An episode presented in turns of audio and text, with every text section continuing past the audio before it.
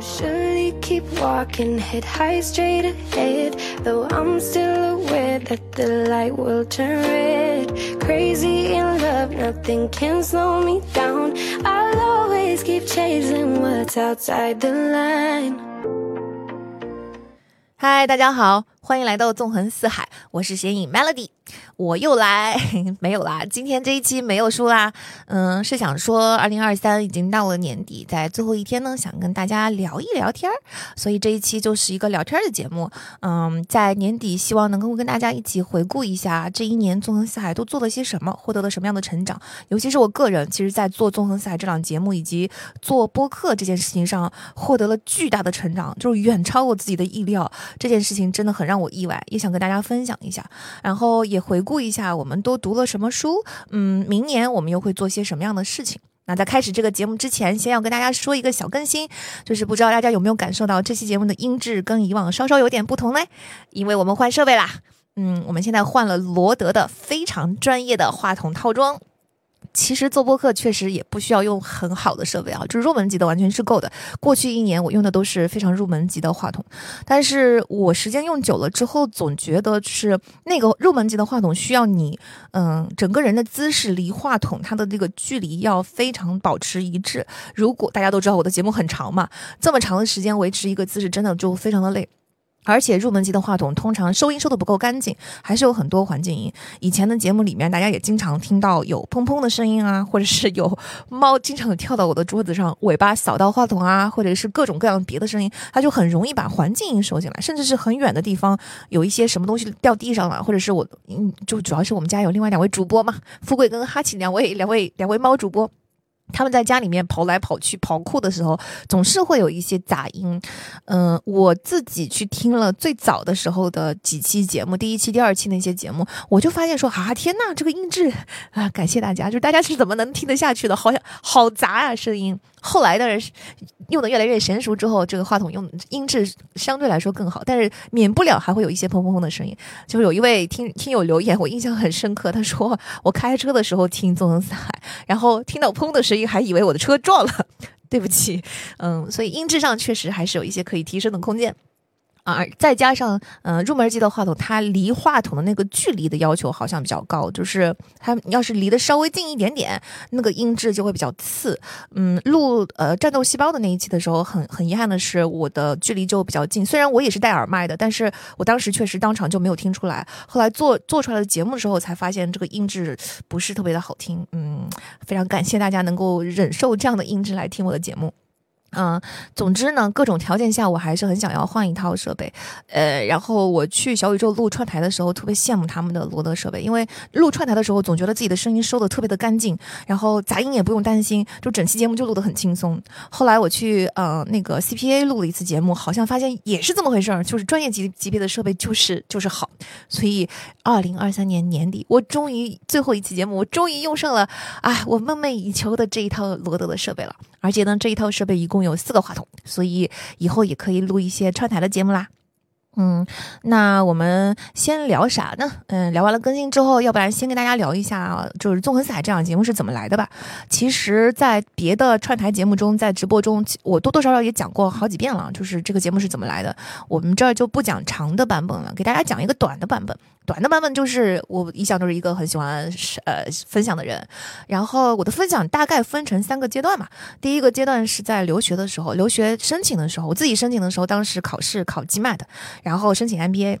呃，考吉麦的第一次考失败了，而且我花了很多的时间去复习，然后考第二次考成功了。在第一次跟第二次之间，我自己是明显感觉到有一种。打通任督二脉，突然之间明白啊，这个东西我明我懂了，这个游戏怎么玩，我突然之间懂了，所以我就嗯总结了两次考试的经验发在留学论坛上。有可能是因为我分享的内容啊跟大多数的学霸不一样，学霸可能第一次就成功了，但是我有失败的经验，然后有成功的经验，两次之间到底发生了什么转变，我能讲的比较清楚，所以当时在论坛上的分享就比较受欢迎。后来我一路做申请，我一路进了这个 MBA。我在 MBA 的期间，就跟大家开始分享我做招聘，就找工作。嗯，因为当时是找投行的工作嘛，投行的工作还是投行整个呃招聘的流程非常的长。就到了学校第二个月就开始了这个招聘，一直到半年以后，这半年中有各种各样的招聘活动。其实这个门道还是很多的，就是一一个新的游戏开始了，然后又开始进入到了总结游戏规则的这么一一个一个呃。反复。那我当时申请投行的时候呢，第一是我没有任何的金融背景，第二是我甚至连投资银行是啥我都没有听过。我心想说，商业银行是啥我知道，但是投资银行是个什么东西，完全没听过。嗯，以及我又是一个国际学生，总之就是这些条件导致当时真的没什么人相信我最终最终能够拿到 offer。所以我就把嗯，我玩这个游戏就是从一个从零开始，嗯，从比。所有的同学都差，就是最差的地方起步，然后一直到呃最后拿到 offer 的过程，我也把它总结成一个游戏规则分享给大家听。后来我去了投行之后，我在华尔街，我在纽约工作了几年。嗯，到了投行之后，我不是变成了呃桌子翻转了吗？我不再是被招聘的那那一方了，我现在是招聘的一方了。我要参加我们学校的这个招聘队，然后去回到我们学校去招人。嗯，招人就不仅限于 MBA，当时我们招的主就是包括本科生，包括其他的硕士项目和包括 MBA。所以其实我坐在招聘官这个位置的时候，就会深刻的感悟到啊，原来以前整个流程你们是这么想的哦，原来就是关起门来在背后你们是这么操作的哦，原来筛选的时候我们是按照这些条件来。筛选的，所以对于应聘这件事情有了更深的理解，那我就继续把这些东西分享出去。这就是我的分享的第一个阶段，就是一路在分享我的经验。我觉得大家比较爱读我的分享，嗯，主要原因是因为我还是从，就是大部分我的分享还是从零开始的，所以我比较能够感同身受到那些就是各个阶段的人吧。无论你是有准备的还是没准备的，无论是从零开始还是从腰部开始，还是还是已经很接近头部了，其实我觉得这些阶段我都能够覆盖到，以及我还是嗯很热衷于去用比较平易近人。就是通俗易懂的语言，能够把游戏规则给总结出来。就是，嗯，玩一个新游戏，琢磨游戏规则是什么，以最后把这个游戏规则给传播出去，这是我非常热衷、非常就是我觉得对我来说是一个很有趣的游戏。这是整个分享的第一个阶段，可能因为分享的时间比较久啊，年数比较久，所以到最后在留学圈儿有一点有一定的小小小的名气，导致后来就每一年有中国同学到我们公司来，我们公司不是每年都会做一些招聘活动嘛，每个学校的人都会来。那 这个学校里面，但凡是要有中国同学来，这些中国同学就会问我的同事说：“请问 Melody 是哪一位？” 然后我同事非常惊讶，跑来问我说：“Melody，你难道在中国是一个 celebrity 吗？为什么所有人都在问你呢？” 我说。不是 不是，没没有没有，我只是一个在网上分享分享的这个分享主 UP 主嗯。然后第二个阶段呢，其实是我开始分享我的同行的生生活了。那个时候就不是分享游戏规则，而是记录一些投行生活的片段，像是什么吐槽 MD 啊，讲一些项目上的趣事啊、客户的趣事啊等等。嗯，我把这个系列叫做投行日志。然后，嗯，我那时候是在微博上发。后来有一天，嗯，不知道哪一位读者把我的投行日志全部都收集起来，发在了当时还很火的另外一个平台上，一夜之间火了。我那天早上起来，我发现天呐，我的微博上为什么会来了这么多人？吓得我赶紧把微博名字给改了，因为我不想红。时候。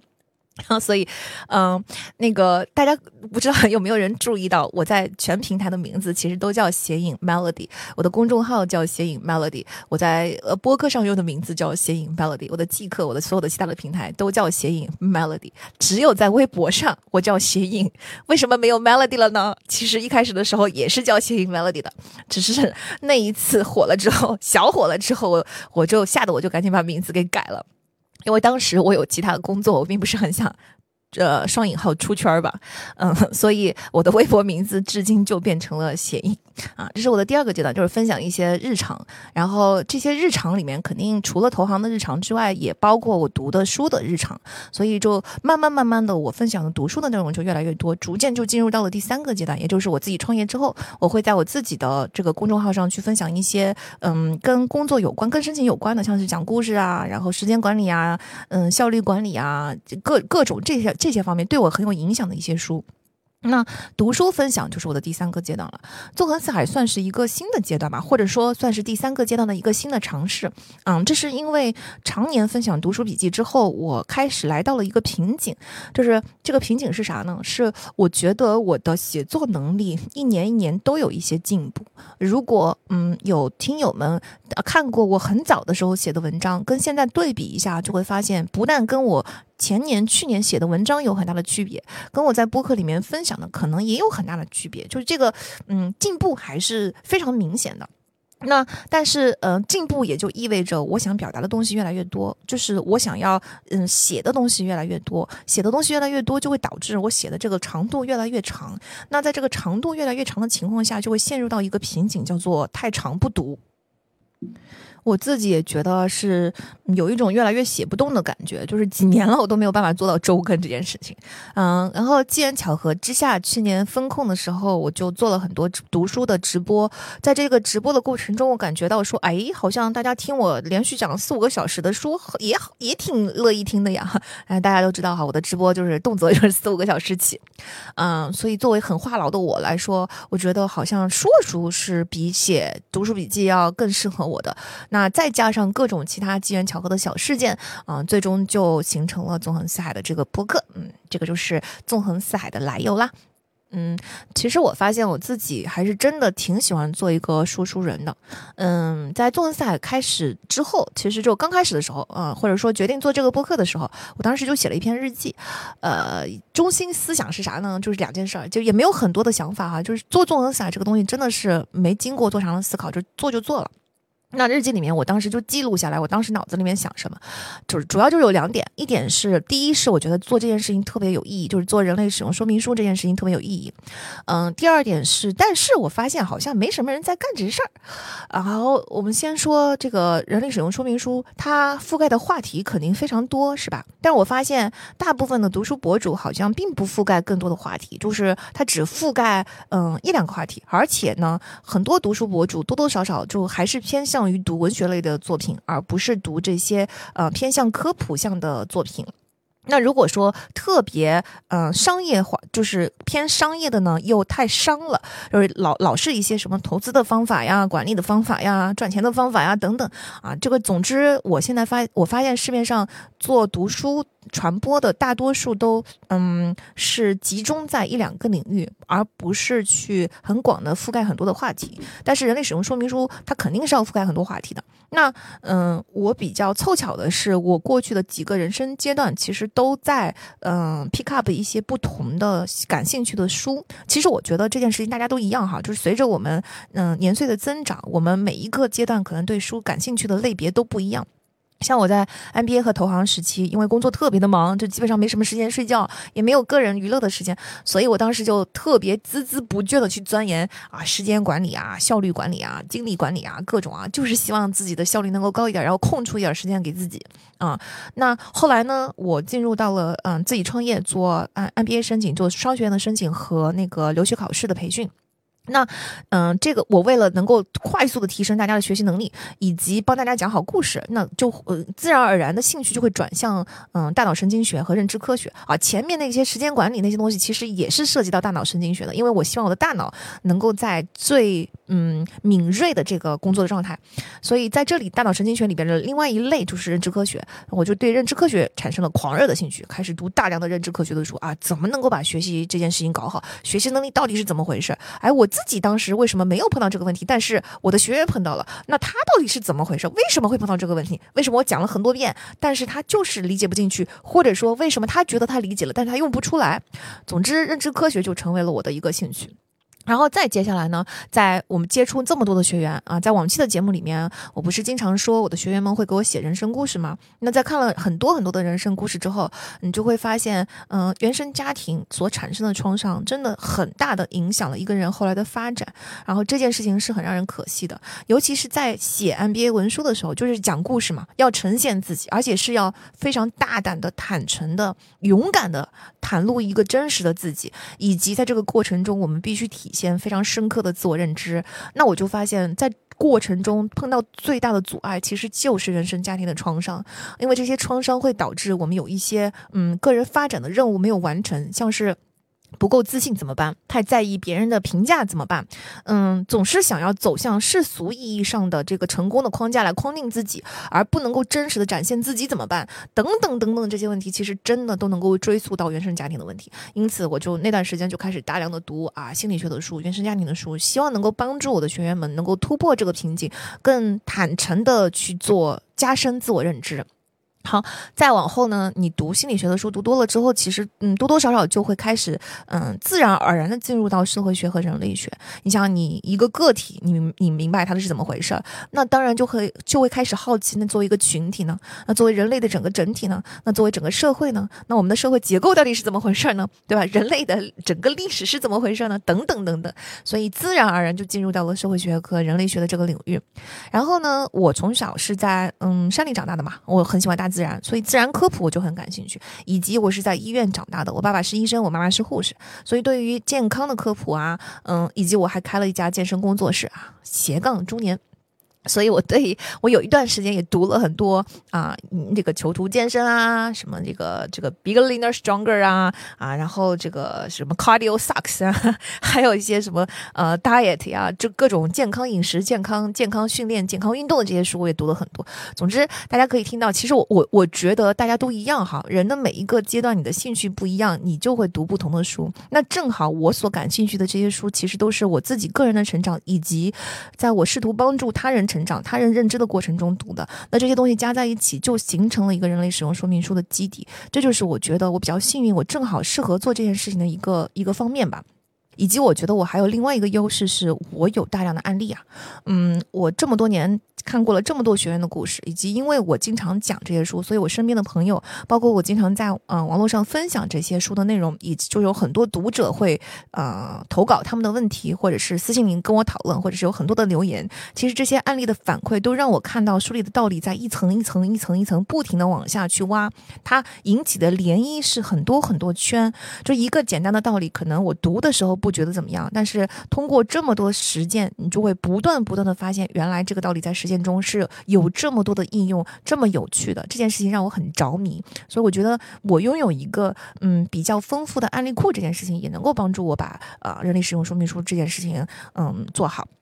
这是嗯其中的一个原因。还有呢，当时觉得就是没什么人做，还有一个原因是因为我觉得 pop science 就是 pop 就是 popular 啊 pop。啊，就是流行科学，也就是说科普科学，或者说是大众科普。大众科普这个类目，其实在国外是非常非常发达的，很多畅销书都出现在大众科普的这个类目。但是在国内呢，是处在非常非常起步的阶段，这就导致什么呢？导致第一啊，大量的这种好的大众科普的书，它都是外文书。然后，既然是外文书，这个中译本就必然存在一些翻译啊，或者是文化差距的问题。像是《母爱的羁绊》这本书，它就写的非常好。可是我觉得《母爱的羁绊》里面的那些案例，嗯，它不够贴近我们东亚文化。就是 它里边，我看到很多案例的时候，我心里想说，就这 放在我们东亚的父母和孩子的关系中，就这。对吧？它显然不一样，所以做母爱的羁绊的那一期，我们就做了一个案例征集，然后我几乎把书里所有的案例全都替换掉了，替换成了我们真实的这个，嗯，我们国内现在嗯更符合大家真实嗯情况的这么一些案例。那这种情况其实，在外文科普书中还是挺挺常见的，像还有那个《清单革命》那一本书也是一样，在豆瓣上的评分并不高，可是我很喜欢这本书，因为嗯这里面其实是有一些文化差异，它除了动中西方的文化差异之外，还有存在一些就是对医院的整个管理体系不是很明白。因为我毕竟是在医院长大的，所以我看这本书的时候，我非常的明白这里面在说什么。并且，其实这本书里面提到了另外两个行业，它是借鉴过这两个行业的经验来做清单的。一个是建筑行业，另外一个是呃那个飞行飞行员的呃检查清单。那正好就是建筑行业这件事情，其实我是有建筑行业的学员的。我在了解他们的故事的时候，我经常会惊叹于建筑行业，它都是 mega project，就是巨型项目。大家想象一下，这些巨型项目里面有多少团队在里边儿？它就是除了你的啊设计师。工工程师，然后建筑师，嗯，那里面还有还要考虑那个各种埋线，还要考虑各种材料，还要考虑不同波儿的工人，然后还要考虑消防，还要考虑大楼的承重，就所有的东西。而且不但它很复杂，并且它的 stake 很高。也就是说，他一旦出了错，代价非常的大，是吧？这是完全涉及到人身安全的事情。所以，其实我看了很多建筑学员的，就是了解了这个建筑行业的东西之后，我其实一直是很惊叹于建筑行业怎么能够把整个大项目管理的如此井井有条，它怎怎么就能够按期交付，并且不出什么巨大的问题呢？就好的项目啊，我说的是。那嗯，所以我比较能够嗯 get 到作者说的，从建筑行业去呃借鉴他们的清单是怎么回事儿。那包括像飞行员，其实我们也呃在上学的时候上过一些相关的案例，所以我觉得我就比较能懂作者在说什么。但是我能够理解这本书为什么评分不高，是因为很多人看的时候他就没有办法跟自己的嗯生活经验所关联起来。嗯，总之。呃，科普类的书就存在这样的问题。然后还有一个现象是，我觉得国内就是因为科普书它的发展在很初级的阶段，所以呢，它有一种鄙视链的存在。这是我一直非常不懂的一点，就是大家把 pop science 这种书，就是流行科普、大众科普，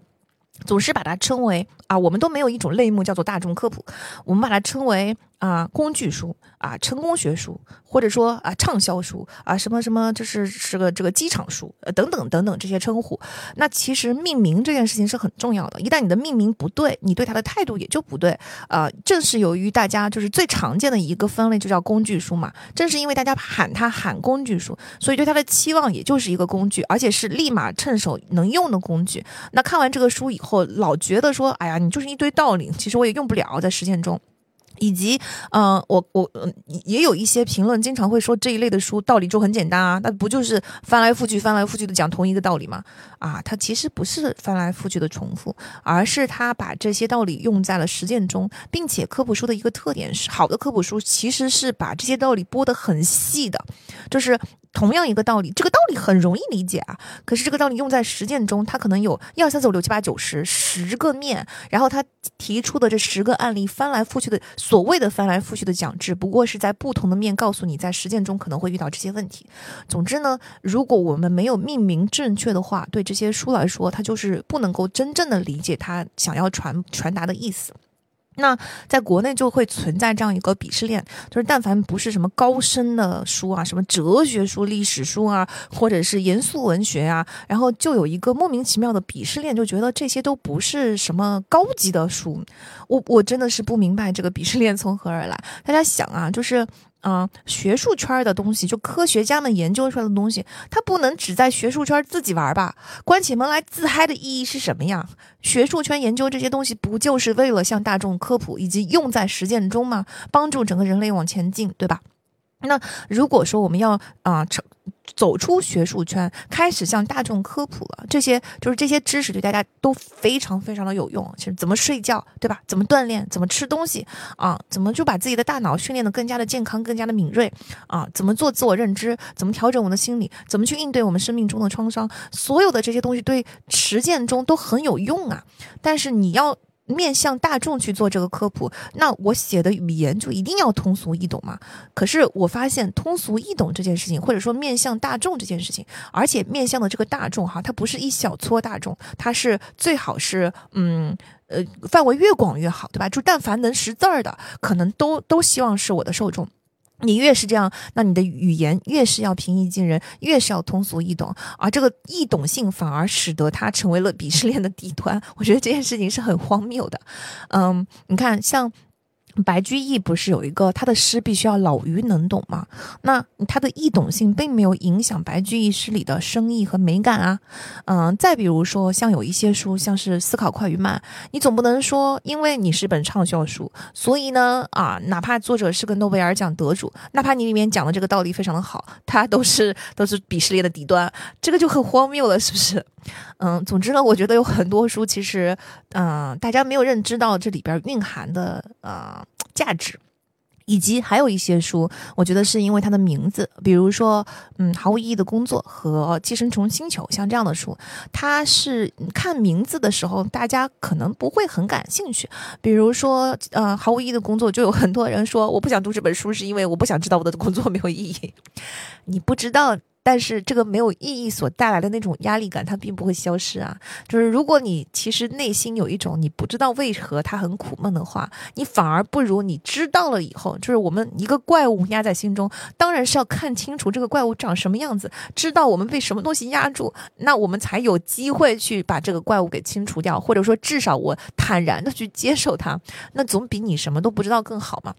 嗯，再比如说《寄生虫星球》，看名字大家就觉得说啊，它讲寄生虫，那我一点兴趣也没有。嗯，其实它不光光是讲寄生虫，它讲的是一种。进化的原理啊，讲的是整个生态，讲的真的这里边的这个道理震撼到，这是今年最震撼我的一本书了。所以这些书也非常好，可是这些书，我觉得大家看题目呢，嗯，不一定能够意识到它有多好。所以，总之，我个人是很喜欢读这一类书，这是我最喜欢读的一类书，我就很想要把这一类书推给大家。嗯，但我觉得，嗯，就是因为国内存在这样一种莫名其妙的鄙视链，或者说是一个命名的问题，就是把它命名为工具书。觉得是不公平的，啊，这个存在命名的问题的时候，导致大家就轻视了这一部分书，或者导致大家在读这一部分这一本这种书的时候呢，过于把它当成工具，而没有想到要细细的去嗯琢磨这里面的道理。这就是为什么我觉得可能嗯，我既然又喜欢，我既然又积累了一些经验和大家的案例库，那不如就我自己来做这件事情吧。那在传播这些书的过程中，嗯，纵横赛不是我的第一次尝试嘛。其实这么多年，我已经尝试过很多次，就拼命的给大家推这些书。我就发现了一件反直觉的事情是，当我说的越多的时候，大家就越有越愿意去买书；反而当我说的越少的时候呢，大家就不愿意去买书。嗯，我后来想了一想，这种反直觉的现象到底是怎么回事儿？我觉得是因为我提供了一个嗯产品使用示范，就是说，呃，那个我讲的时候不是只重复这本书的内容吗？不是在。朗读，对吧？而是我说书里是这样讲的，我是这样想的，我是这么理解的，我是这么用的，这就是一个产品使用示范啊！就是听的人会突然之间发现说，哦，这个产品可以在这个场景下使用啊！哦天呐，他还还能这么理解？哦，原来是有这个角度啊！对啊，对啊，对啊，我这里很有共鸣，突然之间就对这个产品本身产生了兴趣，是吧？脑中就有了自己能跟这个产品产生链接的那种具体的场景了。这个就很像呃产品的使用嗯视频啊，甚至是直播里边儿呃直播的播主。给大家就是讲的很详细啊，向大家现场演示。哎，我穿上这件衣服，来，我们四面八方的看一下，全三百六十度转一转啊。这个我穿了，我一米七的人穿的是这样子，我一米六的人穿的是这样子的，等等等等，对吧？或者说我把每个颜色都给大家示范一遍。我发现，可能我的讲述就是起到了这么一个产品示范的作用，以及呢，同时我觉得这是一种读书的交流。就读书其实真的是很有趣的交流，它不是在读文字上的东西，它不是课堂学习，它不是我们十年寒窗就死记硬背的那些理论，完全不是。真正的读书其实是跟作者之间的思想交流，像是跟作作者的对话。那每个人跟作者对话的时候，其实都会有有选择的去听啊。我觉得这些话在我心中引起了什么样的共鸣和涟漪，那我就起到了一个就是促进这个交流的作用吧。我觉得，嗯，我说的越多，我我把我跟作者之间的这个交流呈现出来的时候，其实大家就会发现说啊，跟这个人说话还挺有趣的耶。当他他把这个作者当成一个非常有趣的。说话对象的时候，当然就希望自己也能够去跟这个人对话呀，于于是就愿意去买这个书了。我是这么理解的哈，我不知道大家是不是也是嗯，因为觉得说哦，我听完了之后，我才发现原来跟这本书之间的互动可以是这样子的。所以呢，我渐渐的发现，说书人这个事情，它其实是有很特殊的作用的。它不是是一根空管子，就说书人绝对不是一根管子把书跟读者给连起来了。他负责把书的内容啊，通过这根管子流到读者的脑子里面，不是的。嗯，我觉得说书人是发起一次阅读活动跟体验的这么一个人，他创造了一个嗯有趣的互动交流，这是一个创造的过程，是一个内容创作者的做的事情，不是一个传达的过程。虽然我在传播书、传播知识，但是我做的事情是一件创作的事情。这件事情本身就给我带来很大的乐趣，而创作本身就是，嗯，大家乐于参与啊，因为创作创作就是有去的嘛。嗯，其实这个感悟就随着我听单口相声，就有一阵子我特别喜欢听单口相声。然后随着我听单口相声听的多了以后，我也嗯同时产生了这个感悟。因为大家都知道单口相声其实嗯它的故事的脚本都是那几个，就是单口相声演员讲的故事，并不是自己写出来的新故事，而是祖祖辈辈一代一代传下来的几套本子。然后这些故事呢，每个人讲出来都不一样，哪怕是同一个本子，但是每一个相声演员他都会有自己的演绎啊，那些轻重啊，然后包袱甩在哪里啊，他用什么样的语气讲啊，他对这个故事的理解是什么？真的就是同一个故事这么多年了，一代又一代不同的相声演员都在演绎，但是每一个相声演员讲的都不一样。我听过了一个相声演员讲同一个故事之后，其实我还是可以津津有味的去听另外一个相声演员他是怎么讲这个故事的。嗯，在这个过程中，我就发现说啊，说书人其实是这么一个角色，就是说书人就是像我刚才说的，他发起了一次听故事的体验啊，他把自己整个人投入其中，创作出了一个体验。那么每一个人的创作就是独一无二的。嗯，所以我对说书人的 这个角色的认知，在这个过程中就啊加深了。然后，嗯，我就基本上明白说，做一档这样的节目既有意义又非常有趣，有很大的创作空间等着我去探索。嗯，所以这就是嗯纵横四海的整个故事。嗯。因为这是一个嗯瓜熟蒂落的过程吧，所以对在我这里啊，它就是一件自然而然去做的事情。那一开始的时候，我对纵横四海真的是没有很高的期望，就是或者说我没有想过应该有什么样的期望。我们是从去年十二月开始跟的，那因为嗯十二月是我们主业最忙的时期，所以其实当时是一口气录了很多集之后存在那儿，然后就去忙主业了。嗯，几个月期间我们一直是在放存货的，后来呢到了。这个一月份我们就放假了。我们我我司放假的时间很长哈，通常都是放到至少放到元宵，然后提前一周就放假了，所以前前后后至少有三周的 放假时间。那个放假时间之内，我们也是啥事儿也不干。所以，嗯，等到真正开始做纵横赛的时候，实际上是从今年三月份开始的，而不是从去年。虽然第一期节目是去年十二月发的，但是实际上真正开始做是今年三月份。嗯，纵横四海在今年的二月三日。啊，我才发了第一条微博，就是你看十二月开始的嘛，我二月份才发的微博说，嗯，我做了个播客，我当时截图了一下小宇宙哈，二月份的时候，我们的订阅那个截图上显示的是小宇宙的订阅是七百六十五个人。后来的事儿大家就都知道了嘛，嗯，在接下来的十个月订阅从这个不满一千就是七百六十五个人到嗯突破了三十万，那现在为止我们已经有三十三万以上的粉丝了，嗯，据说是今年中文播客增长最快的一档节目呃之一吧。然后我们今年也确实拿了很多的奖，嗯，拿了 CPA 的这个知识类的播客奖，然后我们上了苹果播客的编辑精选，嗯，我们也拿了网易云音乐的年度黑马播客，然后 在那个小宇宙，我们上了十一次星星榜，八次锋芒榜，二十次最热榜，嗯，我们最近也接到了喜马拉雅的奖杯。非常非常感谢大家的喜爱，非常感谢大家的认可，以及非常感谢各平台对我们的这个推动和认可。嗯，真的就是这件事情，真的是你们真的是让我太意外了。嗯，所以我特别想要跟大家说的是。嗯，如果你们有觉得很值得做的，自己想了一圈也觉得这事儿应该做，这事儿好像没什么人做，然后要不如 不然就我自己做了吧。啊，如果你们有这样的事情，真的不要太太担心周围的声音，或者说啊，外面操作都不是这样子的啊，就勇敢去做好了。然后在一段时间之内，如果没有收到反馈，真的不要失去信心，就坚持下去就好了，一定可以看到回报的。另外呢，就是纵横四海，它的形式，嗯，其实它刚刚火的时候，很多人都觉得很惊讶的说，为什么你做一个单口，以及你一期节目居然有三四个小时，甚至有有最长的节目超过了四个小时，这个跟我们中文播客圈现有的节目好像都不一样啊！啊，我在做播客之前我也搜过。嗯，说啊，这个 Chat GPT，请告诉我，呃，做播客最好的方式是什么？然后 Chat GPT 说，嗯，做播客呢，一般来说哈，这个就是不要超过两个小时，然后呢，最好是有人跟你一起做，这个是播客圈现在比较常见的方法。如果你找不到人跟你一起做播客呢，长期下去，人家听你单口是会有审美疲劳的啊。这个当时我都，其实我在做综合赛之前，我都是知道的，但是。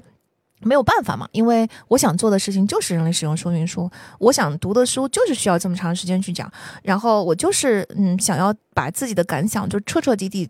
嗯很透彻的把这本书讲好，那就是一个单口。所以这些条件并不是因为呃做播客，我觉得做播客这样做能成，而是因为我想做的这件事情，这本人类使用说明书，我觉得这是最适合它的形式。所以嗯，就是大家也可以不用太在乎说现有的方式是什么样的。还是那句话，只要你觉得这事儿有意义，以及这事儿你很喜欢啊，这事儿在未来的过程中你可以变得擅长，那就非常值得去做一做。嗯，那接下来想跟大家分享一下我这一年的收获哈。这一年我真的收获非常非常非常大，就是远远超过我的预料。那其中最大最大的收获，当然就是你们啦，我的互联网家人们。嗯，大家的留言呢，还有就是我们听友群，我们现在已经有四十六个听友群了。听友群里的很频繁的互动啊，还有微博上的评论啊，嗯，我真的觉得就是特别好。我一直都有收到大家的反馈，嗯，光小宇宙。上的留言今年就有一百二十二万字，有三十三万次的互动，一百二十二万字耶，就是这个这个能写好几本书啊，呃，所以这这整个反馈如此之丰富，就如同好像我一直生活在你们之中，就是一种非常温暖、非常幸福的感觉，真的超级感谢大家的。嗯，我从来都觉得人跟人之间的缘分链接非常非常的宝贵，所以你们的每一个留言我都看了，嗯，只要只要不是我特别不认同的那一种，我都会点赞。嗯，除了是想让大家知道我看到了你们的留言之外，我后来又发现，因为有人反馈说，嗯，我点了赞之后就比较容易找到自己当时的留言，否则的话，你们留完言之后可能就找不到这条留言在哪里了。但是点过赞就有记录嘛，嗯，所以我还是尽量每一条留言我都会认真看，每一条留言只要我认同呢，我都会点赞。啊，嗯，很多人写下了当时听播客的感想啊，还有很多人分享了自己的故事经历，还有课代表们，就是感谢各位课代表分享出了自己的笔记，嗯，还有很多人提出了很好的问题，就是评论区自然而然就会有其他人互相回答起来，还有很多互相支持、互相抱抱，就是互相安慰，哇，我觉得就是整个嗯播客圈的这个互动的氛围真的非常的好，就很温暖，很像一个大家庭，都是我的互联网家人。啊，听友群里的氛围也很好，就是经常有人会很真诚的把自己的事情拿出来问，说我遇到了工作上的事情，我遇到了感情上的事情，我遇到了家庭中的事情等等，大家真的都是非常认真的帮忙分析跟回答的。啊，有人倾诉自己的烦恼啊、悲伤啊、分手啊等等啊，就大家也是非常耐心的去开解啊，真的有时候我看到这些对话，我觉得超超级感人的。嗯，我觉得所有以上这一切，其实都是人类使用说明书的一部分。就是它绝对不是一个由我单由我输出的节目，它虽然是我发起的。可是，当大家参与进来的那一刻，就已经是所有人共同互动的作品了。每一个留言的感想，每一个人的故事，每一句温暖的支持，每一个安慰人的言语，都是在续写和扩充这本人类使用说明书，并且实时展示了人类互助和互相链接的生动的例子啊！我也经常会从这些互动中获得新的启发，然后这些启发呢，我又会投入到新的节目，使得这个节目也是一个不断进化、动态的过程啊！这就是我之前真的没有料到，非常让我欣喜的一个收获，就是真的很爱爱你们哦，就爱大家。嗯，其实我做纵横彩确实一开始的时候就不是想要仅仅做一个节目，我是想要做一个项目。想要做一个社区，想要把秉持同样理念的人带到一起，就我一直相信，只要把相似的人带到一起，大家自然而然就是会迸发出很多的火花，这就是人类作为社会动物自然而然就拥有的一种魔法。我们今年做过一次北上广啊，北上深，sorry，北上深三地的啊听友会，就线下的听友会，我就是希望能够营造出这样的氛围。所以听友会的时候，其实并不是大家来听我讲，或者是问我问题，嗯，那问我问题的 Q&A 只是其中很小的一个环节。我们做的规模，当时尽量的把这个规模做小，然后呢，希望每一个人都有自我介绍的机会。我们在自我介绍的时候会给出三个题目，大家回答这三个题目，为了控制时长哈。然后在自我介绍的过程中，大家就能。够听到说啊，你的这个擅长的区域是什么？你最想分享的是什么？最能够让你快乐的跳起来的东西是什么？你的 MBTI 是什么？等等。那等到我们互动的环节，那其实大家就会互相，我就会鼓励大家去互相问你最想，你刚刚听到了这么多自我介绍里边，你最想知道的是什么？像我们在上海的线下听友会，当时就嗯，我记得第一个站起来问的是一个大学生妹妹吧，她她听到前面有一个人分享的时候，说自己很喜欢做复盘复盘笔记，然后呢，自己是一个从来不会跑步的人，后来慢慢的去开始变成一个马拉松的选手。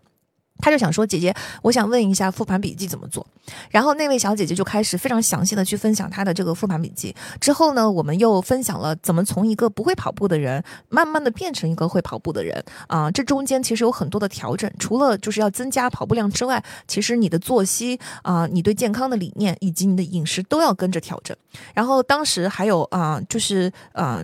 学英文很有经验的人，希望能够分享自己怎么能够快速的学英文，尤其是把口语说好，以及有嗯做这个园林设计的朋友，嗯就对植物非常感兴趣的朋友，都分享了自己的这些东西，就是那天氛围非常的好。我记得我们在北京的听友会的时候，嗯，有一位医美博士的听友，所以我们也谈谈论了医美，以及他也分享了自己对于美这件事情，以及对于容貌焦虑的想法。然后我们有做就是专门学习康复的小姐姐，但现场还带着我们去做那个康复的动作。在深圳的时候，我们也有啊做教练的小姐姐，然后也现场带着我们做了一些伸展的动作，就非常感谢这些听友的分享。包括我们有啊玩铁三的呀，有做 Web 三的呀，然后有做 AI 的呀，啊有做这。个个直播的呀，等等。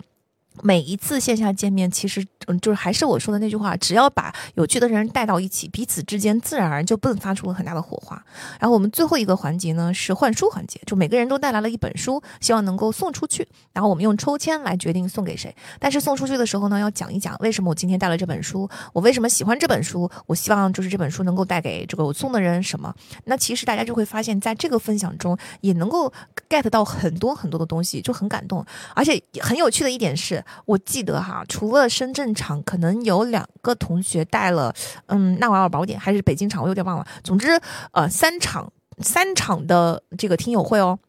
我们每场应该是五十个人左右，啊，一共就是五十个人这么多，可是呃，几乎三场都没有任何一个人带重复的书，诶，这是不是一件很很很 amazing 的事情？就是可见读书这是一件多么有趣的事情，它是一个多么千人千面、多么多元、多么能够体现个性、多么能够体现兴趣的一件事情啊！我很喜欢这样的交流，我觉得就是大家真的都交流的非常好，嗯。以及，因为我们整个就是气氛比较火热，等到这个整个过程结束了以后，还是有很多听友会聊下来，留下来，我们就聊了一些更私密的话题，像是亲密关系啊，啊，人生的态度啊，啊，工作啊，一些疑惑啊等等啊。这个整个过程其实就是一个共建人类共通数据库的过程，每个人都要从他人的人生经历跟感悟中共感到很多东西，这是非常美妙的体验。嗯，所以呢。我觉得是你们是我最大的收获，你们让这个纵横四海成为了一个更大、更庞大的计划，每个人都成为这个计划中的一部分。嗯，在时间贫困的那一期，我们不是正好讲过吗？敬畏感也产生于社交活动。每当我们觉得人类群体的力量大过我们自身，我们被置于一个更庞大的链接中的时候，我们就会产生这种敬畏感。敬畏感会让我们快乐，会让我们平静。那跟大家一起在做纵横赛这件事情，做这个计划的时候，也经常能够让我产生这种敬畏感，它就让我快乐。嗯，我看到这么多家人们给我的留言，讲你们的故事，讲听到节目后的一些思考跟疑惑，甚至有一些家人们会在半年之后回来说啊，我半年前留言过我要做这些改变，我现在半年后回来复盘了，我告诉大家半年后发生了什么。啊，然后经常会有人告诉我说，我听到第一次节目的时候是什么，当时我产生了一个什么样的感悟，现在几个月过去了，我想回来告诉你啊，这些感悟在我生活中实践它发生了什么样的事情，哇，我每每次我收到这种留言，我都是好感动。我觉得就是我能听到这些书带给大家的改变和影响，甚至有很多年纪很小的听友，就是初中生、高中生、大学生，嗯，说在学生时代听到这本书，对自己的将来可能产生了一些新的想法的时候，我都是真的超级超级感动的。这就是我今年最大最大的收获。嗯，那讲到这里，我就顺便给大家讲讲播客生态吧。就是其实播客圈这件事情也挺让我意外的。我觉得播客很神奇，跟其他自媒体渠道都不一样的，就是这个很独特的生态啊。生态的意思就是说，播客节目就是一个生态系统中的一部分嘛，就是从节目开始往外生长啊，一切最后都变成一个更大的体系。啊，长出来的第一圈呢，就是留言。我不知道大家有没有这种感觉哈，就播客的留言比其他媒介的留言更多，也更加坦白和真诚啊。播主跟听众之间的距离好像也是比其他的媒介要近近很多的。那第二圈就是听友群，更近、更交流、更频繁、更直接。还有就是除了播客的内容，就衍生出很多别的感想跟话题。然后第三圈呢是线下的听友活动，哪怕不是我组织的，其实大家也会自发的组织。就有听友跟我说，嗯，纵横四海的听友在当地的城市进行了一个聚会，然后大家互相认识了，都是非常美好的人，互相之间帮忙等等哈，就是很温暖的体验。当然线下见面大家还是要注意安全哈。然后第四圈是直播，嗯，在直播过程中，直播聊天的内容很多，就是我看到的留言和听友群的讨论和我们做的一些问题征集的回答，也会就是就当下的那些热点去闲聊一些内容。我觉得直播跟播客很不一样的就是直播好像是对播客的一个补充。播客里面我们讲了一本书，直播里面我们就可以讲啊，听完这个播客咱有什么感想，咱有什么额外的问题，有一些我在做播客的时候没有想过的角度，那些问题，那直播的时候大家都会提提出来，这就很有趣。去。然后第五圈呢是其他的媒介，比如说微博呀、即刻呀等等哈，它能够不断的继续就某期话节目的话题深入的聊下去啊。这件事情很有趣的是，其实我自己很喜欢听我自己的节目，因为我觉得我每次做节目的时候，虽然已经看了很多遍这个书了，但是呃，我听节目的时候，我作为一个听众，我会有新的感悟，就有一些东西可能我听的时候会想说啊，是是这样子的哈，对这件事情好像我有一些新的想法，我当时。是没有想到的，这些新的想法就是断断续续的碎片性的，我就会放在我的微博上，或者是放在即刻上。嗯，这些整个所有的加在一起，慢慢的就交织成了一个生态，就是在聊聊天啊、留言啊这些互动中产生了新的思考、想法、创意，他们就融入了新的节目，然后呢，从新的节目中又重新回到了啊留言啊、这个互动啊、听友群啊、线下呀、直播呀等等，就又融入了大家的生活，然后融入到更小的、更碎片的表达，然后从大家的生活中又产生了新一波的感悟，又会进入到新的节目，哇，这个过程真的非常的有趣啊！这种创作。其实远远大过于一期节目单独本身的创作，它就是像涟漪一样，一圈圈的扩散出去啊，又在远处触发了另外一个涟漪，再扩散回来，就是非常动态和丰富。而且播客串台也很频繁嘛，就跟其他的媒介就不一样。其他的媒介相对来说啊，当然直播我没有涉足过，听说直播可能就是串串门也很多。但播客的串台，我觉得对我来说是非常新鲜、非常有趣的。它能够激发很多创意的火花，就是不仅仅在串台的节目中会聊得很开心，而且它总是能够产生一些新的想法，就是认识新的朋友，而且是在不同领域的朋友，就一个一个的认识出去，就觉得哇，就是破圈了。我以前也。觉得我的朋友圈很丰富了，因为毕竟我是做这一行的，就是做我的主业是做 MBA 申请。我每年会接触到来自各行各业非常多的嗯学员，以及我处在 MBA 的校友圈，然后我们又有一个很庞大的顾问团队，他们来自于不同的学校，他们现在也在不同的领域工作。我我我以前老觉得 我接触的圈子已经很广了，我滑雪是一个圈儿，我健身是一个圈儿，我这个主业是一个圈儿，我的 MBA 校友是个圈儿，就是而且我在网上还能够碰到很多其他的网友。但是做完播客之后，我发现就是还是可以继续破圈破出去，破了很多我以前也没有想过的圈子，嗯，认识了很多圈内的很有趣的人，这件事情是一个很意外的收获吧。嗯，那我。纵横四海的第一期串台其实是跟竹子，竹子有两档节目叫害羞和喷嚏，然后嗯，正好就是机缘巧合呢，在嗯前一阵子的 CPA 活动中，我跟竹子就做了一次嗯线下的互动，那当场来的就是这两个节目，就竹子的节目和我节目的听友啊，那天的活动真的也非常的温暖，非常有趣，嗯，因为就是两边的听友，就是有的是因为有很多人是因为竹子才认识的我，然后也也有一些人是因为我认识了竹。子，那大家都很。大部分的人其实都同时听两个节目，然后他们就在这两个节目之间有很多的感悟。有那天是开放麦，也有很多人上来去谈他们的感想，提他们的问题啊，就是整个氛围非常好。我觉得这种嗯两个节目的播主现场互动的模式也非常的有趣。可能以后嗯我们可以做一些，就是不是我单场的听友呃互动会，而是找不同的节目的主播来，大家一起做线下的互动会，这就是能够玩出更多的火花，也更加有趣。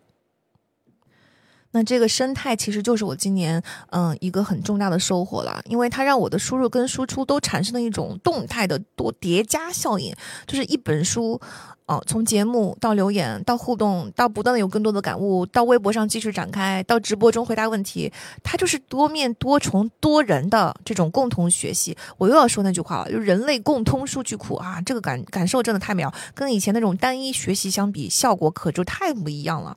嗯，而且在这种丰富的反馈和互动中，我觉得我的输出频率真的大幅提升了，就是总有源源不断的东西可以整理，源源不断的思思想冒出来，然后可以写作。现在困。住我的就是写作的时间不够，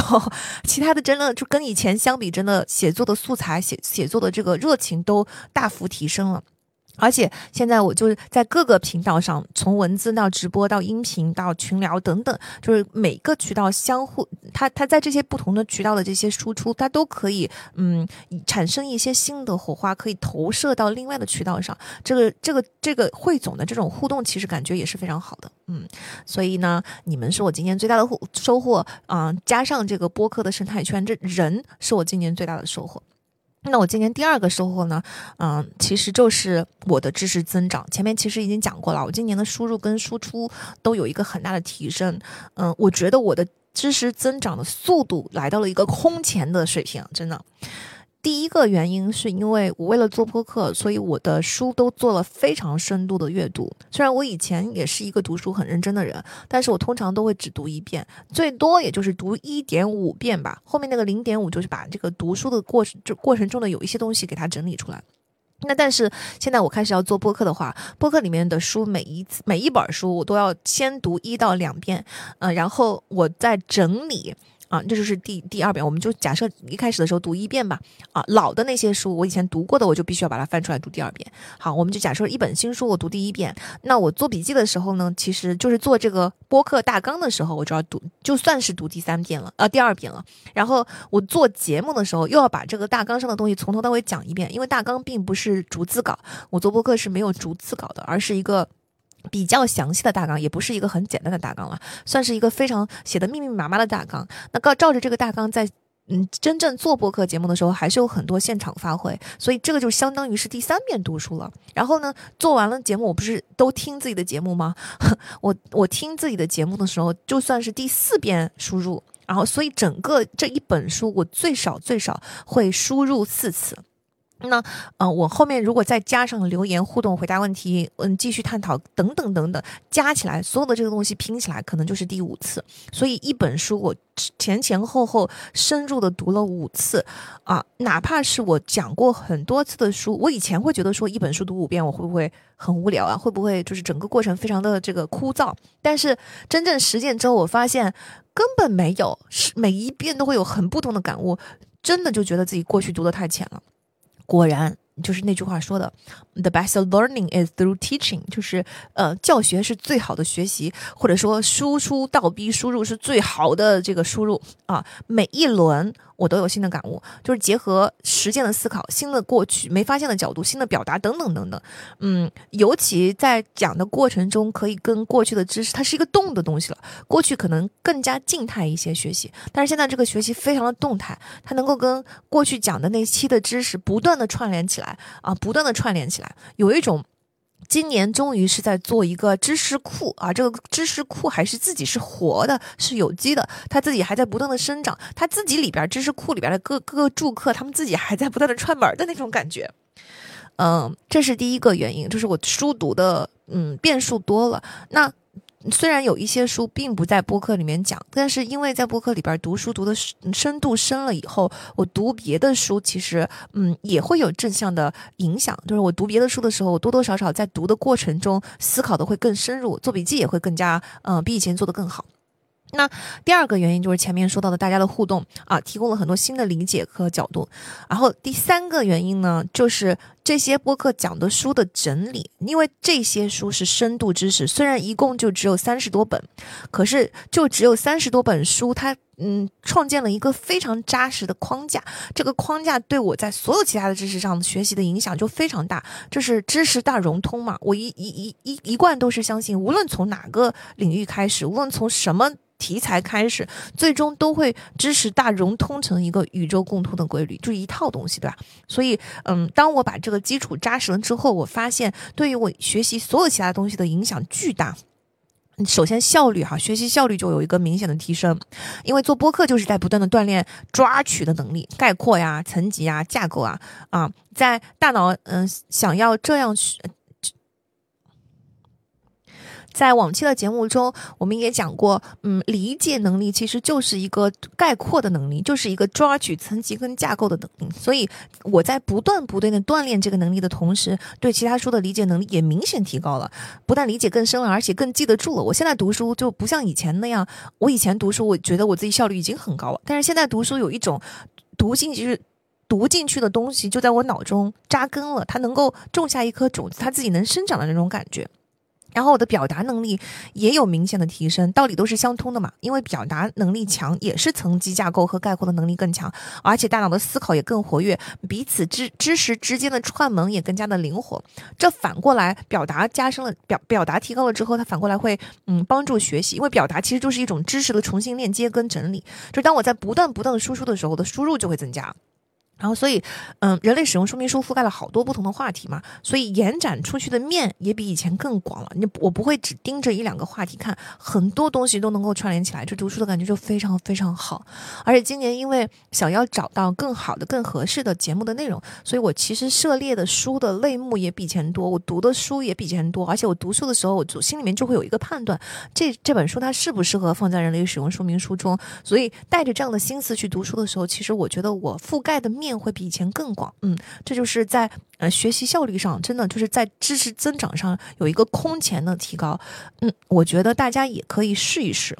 那无论是你听播客也好，你读书也好，嗯，大家可以试一试选取其中的一部分啊，不一定要所有，选取其中的一部分，把它精读读读深了。像像我做播客这样，就是至少读它五遍，或者我们不是说读五遍，而是我们在笔记的力量那一期里面讲过的，你至少把它蒸馏五遍。当你把一个事情蒸馏五遍，而且这五遍里面是包含了你的输出的啊，你不断的讲给别人听，你讲个五遍，你讲完之后，你就会发现，嗯，你所选。取的这些知识，它会变成一个非常扎实的基础。从这个基础，就像一个嗯，你翻好了的非常肥沃的土壤一样，在这个肥沃的土壤里边，犁好的地里边，它就更容易长出知识的果实。总之呢，纵横赛这一年，嗯，给我带来的个人成长真的非常大。我收获了你们，我收获了一个非常美好的、正在不断成型中的社区。嗯，我我我跟一个健康的输入和输出的生态哈，还有我的学习也进入到了一个以前从来没有达到的深度跟广度。对于创作者来说，这真的是一件非常幸福的事情。我前阵子跟朋友聊天，我还跟他聊说，嗯，我现在也不是没有烦恼，我也有大环境的抑郁啊，还有生活中的一些压力，还有一些具体的事情啊，还有就是碰到的各种挫折，真的就是每个人都有自己的烦恼。但以前吧，我会觉得说我想要变得更快乐，那就一定要把压在我身上的这些石头拿掉几块吧，要把这些烦恼解决吧。如果我一时想不到解决方案的话，那我就没有办法改变我的快乐程度，是吧？但是现在呢，就是你会发现创作它本身就是一件很有魔力、非常 amazing 的事情，它所带来的那种生命力、那种意义感和目标感，那真的非常强大。嗯，就好比心情低落的时候，我们站起来去运动，我们的心情就会改善是一样的。就是人生总是有起伏，总是会碰到不顺心的事情，会留下一些还在慢慢愈合的很大的伤口，会有很多我们无能为力的地方。这个时候，并不是一定要去解决这些问题的。这个时候。我们可以找一件有意义的事情，投入其中去创造，去去追求，去积累。就只要你在创造，哪怕那些嗯困难、那些问题我们都没有解决，你还是会源源不断的找到快乐。嗯，这是让我们感到自己的价值和生命力最好的方式。我当时就跟朋友说，我今年有一个感悟，是我以前可能会寻求解决方案，但。但是我现在不寻求解决方案了，嗯，那些大石块它留着都 OK，只要我有一件，我想到我有一件如此有意义的事情，如此快乐、如此有创造力的事情，让我能够不断的投入，我就会感到非常的快乐。好啦，以上就是我今年的巨大的收获。那接下来想跟大家讲一讲今年讲过的所有纵横四海的节目啊，放心，不会讲的很长的，我们会讲的很简短哈。嗯，在讲节目之前，呃，应不知道大家。那在讲这些节目之前呢，嗯，想跟大家说一下，就是如果已经在听友群的朋友，应该都知道了这件事情。那如果没有在听友群的朋友，可能不知道，嗯，我们的每一个听友群今年进行了一个起名儿活动，就是我们把它叫做“门牌号”，每个群的门牌号。那，嗯。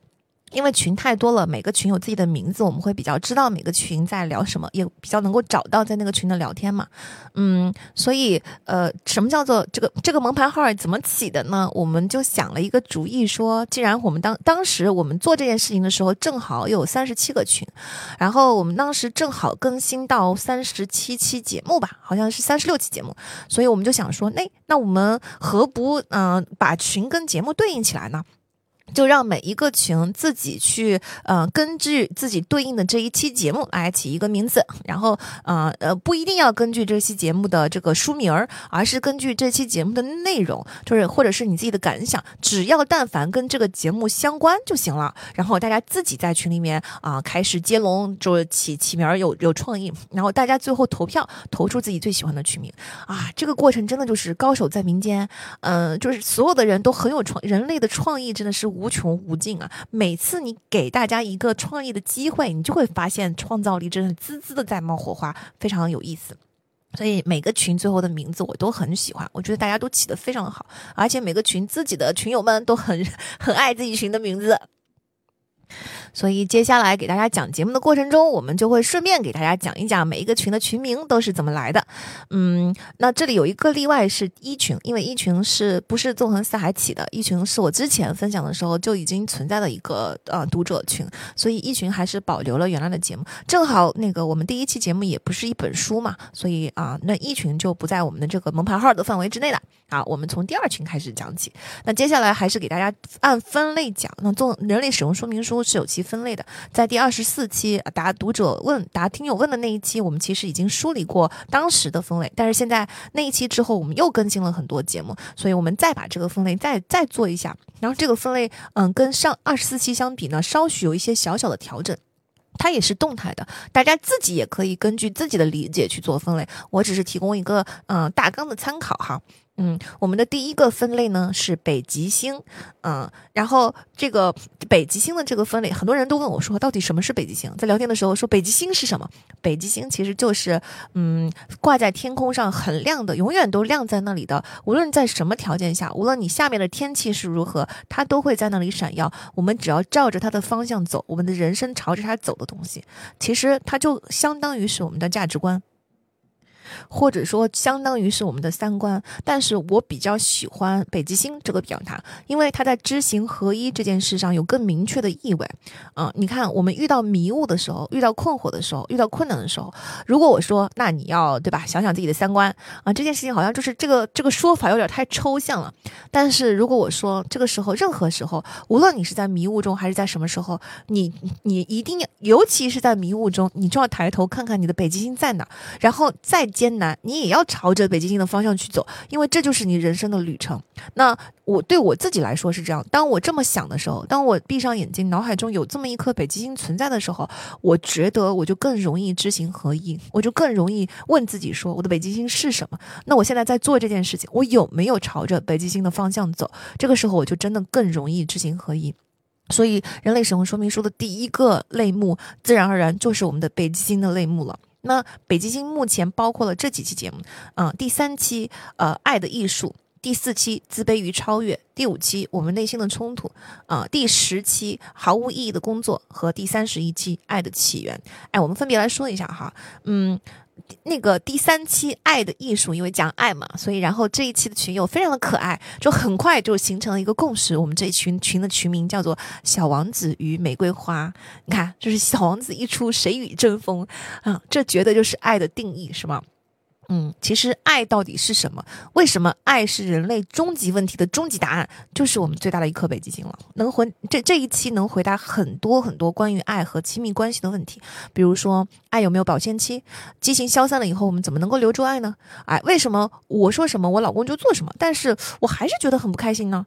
嗯。括号答答一下，因为爱是一种主动的行为，它必须是你自己主动发出、主动决定要这么做、主动想出来要这么做，它才是爱哈。那这是不是就回答了这个问题？还有比如说，爱到底是不是无条件的？或者说，什么样的爱应该是无条件的？以及什么样的爱应该是有条件的？如果有条件的话，这个条件又应该是什么呢？还有什么是天真的爱？孩童同志的爱，就嗯，儿童的童，稚嫩的稚，同志的爱，什么是成熟的爱呢？以及。在这里这一期，我们还提出了一个很重要的观念，是什么是真正的平等，而不是雷同。平等不是雷同，雷同的意思是我做什么你就必须要做什么。我们无视双方的个个体差异化，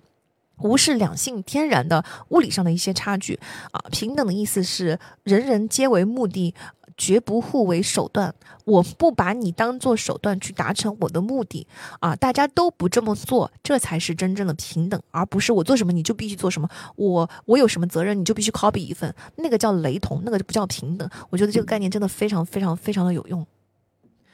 我觉得其实很多人哈，常常困在不健康的亲密关系中，有很大的一个原因就是没有明白什么是真正的爱，甚至超过亲密关系，亲子关系也是一样。很多时候老觉得呃父母对自己是不对的，但是又会怀疑自己对父母这样反应也是不对的。就是这些困惑是导致我们常常困在一段关系中，长久都突不破那个瓶颈，很容易把有毒的关系中的一些有毒的表现当做爱，嗯，不断深陷下去的原因。所以这。真的明白爱是什么是非常非常非常重要的，这是我们第一期最重要的一期北极星。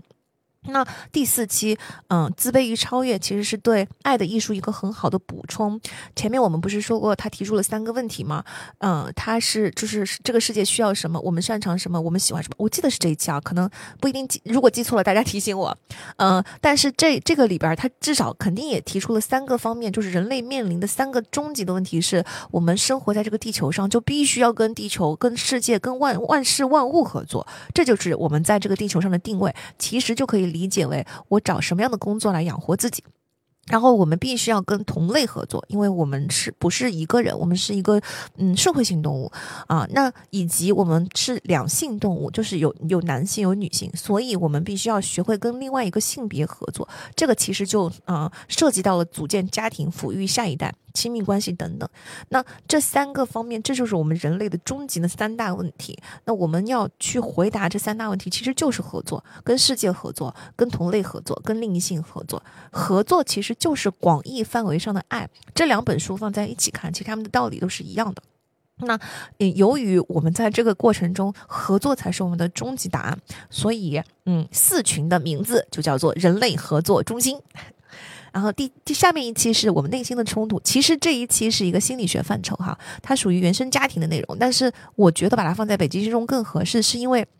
配合上面两期，它正好提供了一个反例，就如果你不合作，或者说你没有在童年的时候，由于原生家庭的一些限制，没有发展出主动去爱的这个能力，那一个人会变成什么样子呢？就是单独这一期其实是不讨论北极星的，但是我觉得。他，如果你没有这个北极星，没有爱和合作这两颗北极星，或者是这一颗大的北极星挂在天上，如果你的人生、你的天空是没有这一颗北极星的，那你的人生会是什么样？它是非常有规律的，而且是可预测的。这每一个阶段，一个阶段，一个阶段，一个阶段的发展下去，大家听这一期就知道啊，这样的人他最终就是什么样子。我相信有很多人那一期的留言下面也有很多人在留言说啊，跟我的谁谁谁一模一样，跟我碰到的谁谁谁一模一样。啊，就是因为当你没有这颗北极星挂在天空中的时候，真的这样的人，我我真的见过很多，他们真的就是一模一样的发展阶段，而且每一个阶段都跟书里的描述严丝合缝的对上了，好，非常推荐大家去听一下。那在这一期下面有很多的留言说啊，说的好像就是我怎么办？我膝盖中箭了怎么办？我也不想这样，我还有救吗？嗯，我觉得其实首先呢，你要发展出这颗北极星，你没你现在没有这个，如果你没有这颗北极星的话，这不是你的错，嗯，是因为你原生家庭、你成长经历整个造成的。我们完全可以在成年之后重新进行自我抚育，来改变这个情况。这个过程并不容易，它是艰难的，但是肯定可以改变。所以我们首先要有这样的信心。其次呢，如果你真的有这个察觉，就是我觉得我是这样怎么办的时候，我觉得就说明你的情况真的不严重。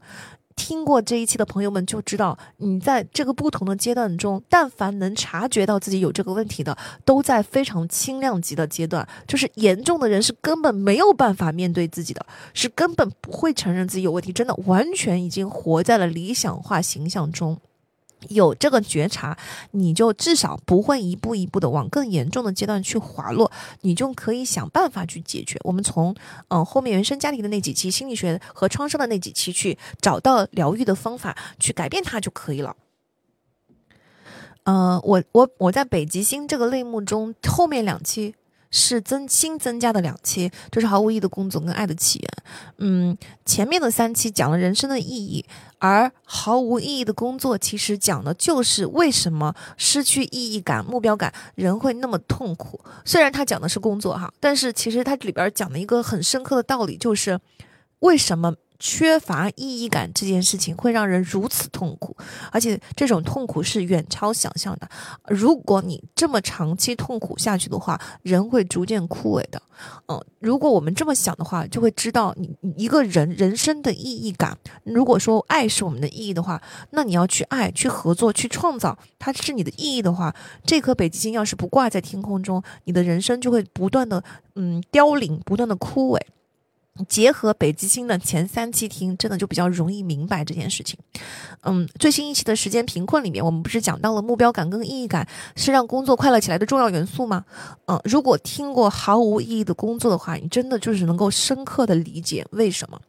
于是意义感这件事情就会成为你的北极星，你就不会被一些其实并没有那么重要的事情，比如说极度的稳定啊、避险。啊，奢靡的享受，过度追求金钱，或者是主流现在逼迫你要去过的那种生活，这些都真的没有那么的重要。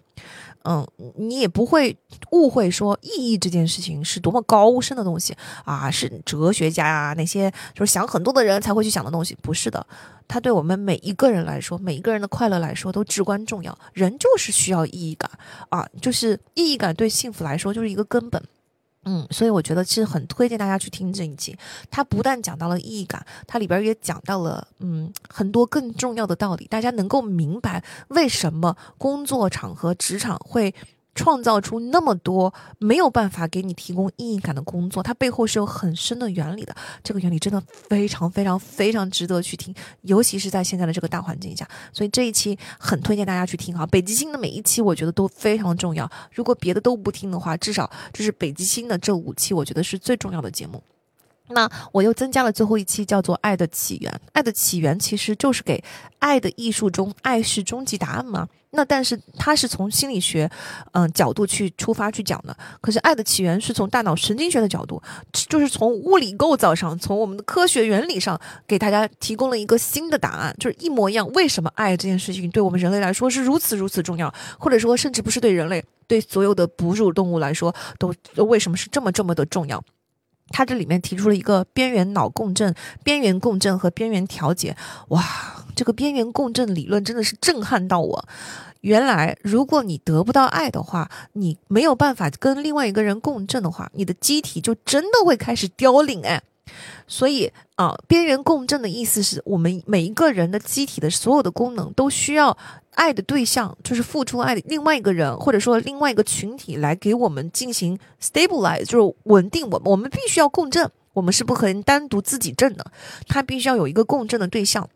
所以爱非常非常重要。一旦你失去了这个共振的对象呢，整个机体就会开始凋零。你所感受到的缺爱的痛苦，实际上是整个机体凋零，已经走向死亡的。当然，可能是很漫长的一个一一条道路，但是它其实就是走向凋亡的这么一种痛苦。它是很深刻的痛苦，是一种生存性的痛苦。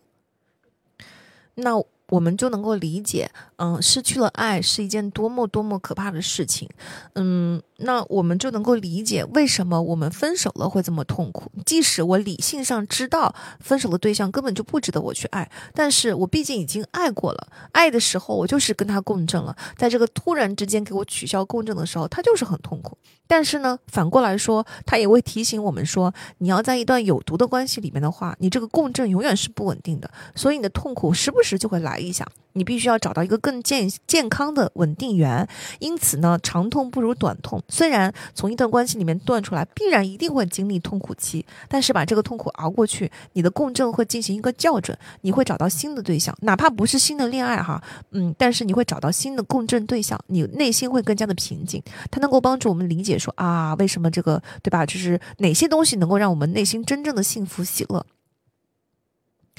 总之呢，这五期节目我觉得非常的重要。就大家听完这五期之后，就会感受到，爱就是所有人共同的北极星，合作就是所有人共同的北极星。当你付出爱的时候，当你付出嗯采取合作的姿态的时候，真的不要怀疑自己。我们当然可以调整我们的方式方法哈，就学会更加保护自己嘛。但是我们不用不能因为遇到困难、遇到挫折就换个方向、换个很悲观的理念啊！即使我们付出代价，其实我们一定会付出代价了。这在付出爱的过程中，但是即使我们付出代价，我们也只能往这个方向走，因为它就是我们的北极星啊，没有办法呀。嗯，我觉得在北极星这件事情上，真的是非常有必要时不时的听一听不同的书的。就是所以我们做了五期节目了，以后可能还会继续给大家做一些相应的节目哈。嗯，因为不同时代、不同领域的书都汇聚成同一个答案呈现在你面前的时候，我们就是会对我们的北极星越来越坚定，理解也会越来越深，实际中的应用也会越来越娴熟。那这个时候，就是知行合一这件事情吧，我觉得它不是一种决心，是把知的那个部分，首先要反复琢磨、反复理解，越来越深信不疑。它是一种信念。当我们产生这种信念，信念就是无论如何，我就一定要这么做。我相信它就是对的。当我们产生这种信念的时候，就会提供一种巨大的行的动力，然后才会让知行合一更加的容易，对吧？自律这件事情是不存在的，我们一定要找到背后的原理。嗯，所以不断了解北极星，不断从各个角度、各个领域、各个年代的书去了解北极星的过程，就是我们不断擦亮我们北极星的过程。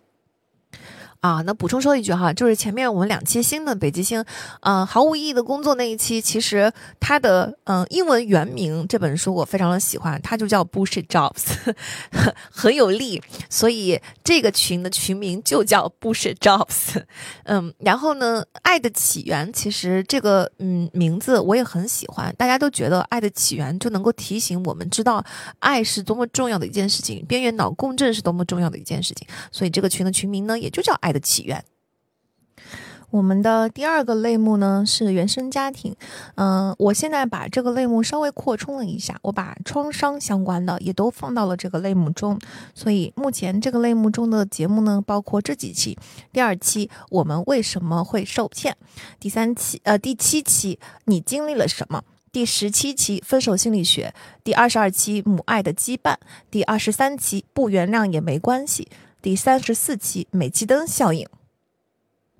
我把原生家庭跟创伤放在一起，是因为原生家庭是我们未成年之前的人生经历，嗯，但其实呃成年后的创伤也可能会重创我们，而这些创伤的疗愈方式其实彼此有很多重合的地方，就是原生家庭也好，分手也好，其他的重大打击等等，就是受骗的打击也好等等，其实它都是创伤，也是基于同样的原理，嗯，疗愈也是基于同样的原理。比如《分手心理学》这本书中提到的疗愈方式，其实对于原生家庭的疗愈就很有借鉴，反之亦然哈。嗯，所以就是包括了目前的这六期。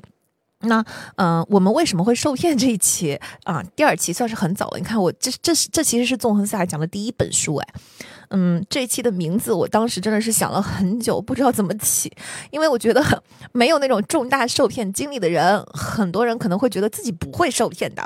啊，而有过受骗经历的人就觉得自己已经明白了，我现在都都被骗过了，我已经懂了，我知道自己为什么会被骗呢？好像没有很大的动力去了解说我们为什么会受骗 这件事情。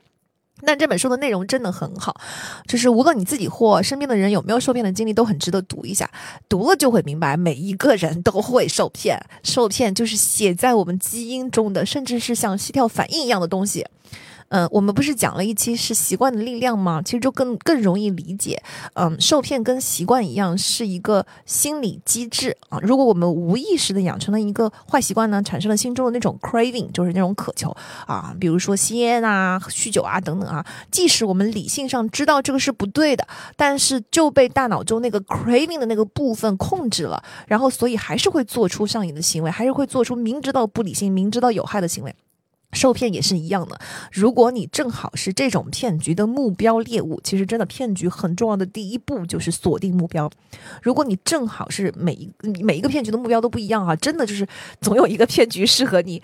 呃，如果你正好是这种骗局的目标猎物，如果你踩不小心又踩中了这个骗局的陷阱，那你滑入陷阱，很大程度上真的是一件无法阻挡的事情。哪怕你事后觉得我怎么会这么蠢，我怎么就是这么明显的事情，我当时怎么就进去。去了呢，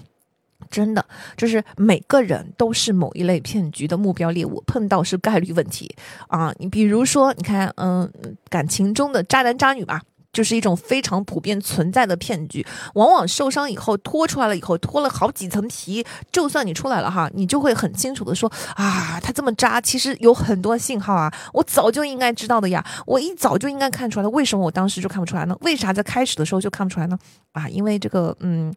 当初受骗了嘛，所以，嗯，你就算你不谈恋爱，嗯，但是就是总有一种骗局，可能跟钱无关，可能跟感情无关，但是骗你的时间也是也是骗呢，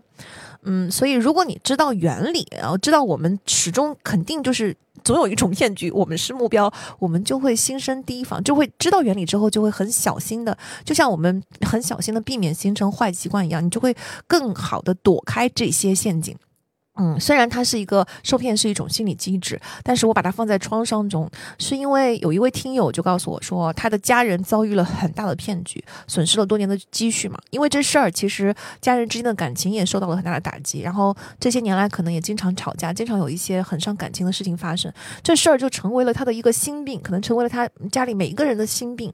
他说他听完这期节目以后，终于可以跟受骗这件事情和解了，嗯，就是。真的受骗的经历，无论是在金钱上，还是感情上，还是时间上，还是说你被合伙人背叛呐，还是怎么样，这这这整个过程其实都是很大的创伤，真的是一种很大的痛苦。这种痛苦是远超损失的金钱和时间和感情本身的。从这种痛苦中恢复过来的第一步，就是要先知道为什么人会受骗，为什么这是一种心理机制，为什么这个跟习惯的那种 craving 一样，是理性上很难去把控的，从而你就可以跟自己和解。你不要，这是至少。嗯，迈过这个痛苦的第一步就是你不要生自己的气嘛，你不要老觉得说我为什么会这么蠢，真的就是我在感情中受骗的时候，其实有很长一段时间恢复不过来。嗯，它里边有一个原因，就是因为我过不了自己这一关，我就会觉得说，行，我现在可以理解他不行，啊，他不好，但是我为什么呢？我为什么会？这么蠢的被骗了这么久，我明明理性上是有能力更早的知道、更早的出来的，就是这种对自己的愤怒很难消解。但是你了解了这个原理之后，其实你先消解对自己的愤怒的那一部分，对于你整个创伤的疗愈真的很有很有意义。嗯嗯，那后面几期像你经历了什么、分手心理学、母爱的羁绊、不原谅也没关系等等这些节目，其实都很火，就不多说了。哎，我们先说一下我们为什么会受骗啊这个群的名字吧。因为，呃，那个我们为什么会受骗这件事情呢？它其实是有一种，嗯，呃，我们一定要知道宇宙的规律，知道心理机制这样这个规律。所以这个群的群名很有意思，它叫“宇宙探索编辑部”，就是我们去探索一下，知道宇宙的规律，知道所有的事情为什么发生，我们自然而然就能够把这个人生过得更好。所以我也很喜欢这个群的群名。那你经历了什么？这个群的名字真的就很美好。因为你经历了什么？这一期讲的其实是我们的创伤，就是创伤，它的主题其实就是创伤。这本书的英文名叫 What Happened to You。所以，当我们有一些呃，比如说 PTSD 这样的行为的时候，其实我们问的问题不应该是说我我这个人出了什么错误，为什么老是这样子啊？你没有任何错，是你过去经历的事情导致的，是你的那个大家了解一下这一期里面啊提的那个四层大脑模型，就会知道过去所有的经历塑造了今天的你，塑造了你的 PTSD。如果你有的话，所以这个就是你整个创伤形成的过程。那每个人的成长的过程中，多多少少都有一些创伤，它都会决定你之后对待呃同类事物的反应。顺便说一下，有很多同学问说，奖赏桶这个原理是从哪里提出？哪一期提的？就是这一期，就是你经历了什么里面提出的奖赏桶的原理哈。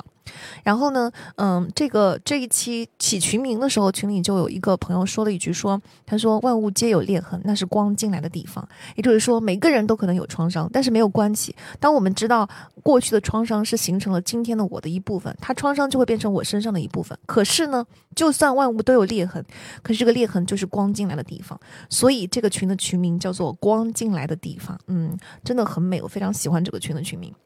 然后，嗯，分手心理学那一群的群名非常的简单直接，就叫 “move on” 感叹号，就是对吧？分手是一个很大的创伤，然后分手有很多困惑，给我们造成了很多我们想要回头、想要复合、想不通为什么等等等等。但是，呃，如果我们简单粗暴的说一个解决方案的话，就是 “move on”，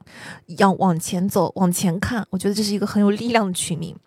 嗯，母爱的羁绊这一期我们讲了整个原生家庭整个过程中，其实我们嗯要从这个过程中脱出来的话，其实是要重新进行自我母育的，自我富裕、自我母育，就是做自己的妈妈，嗯，把自己当成自己的小孩，想一想你会怎么对待自己，这样子的话呢，我们就能够从从小到大有毒的那种家庭控制型的自恋型父母的关系中脱离出来。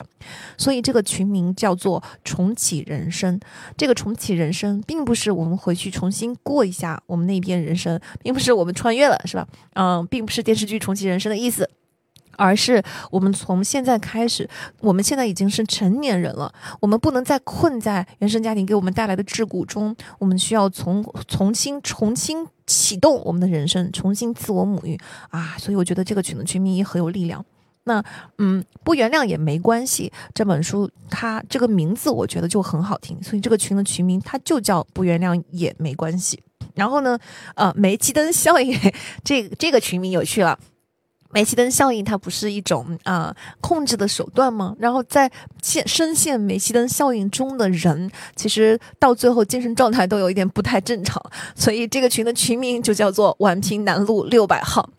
多的我们就不解释了，大家查一查文平南路六百号是个什么地方，就会明白这个群名为什么叫做文平南路六百号。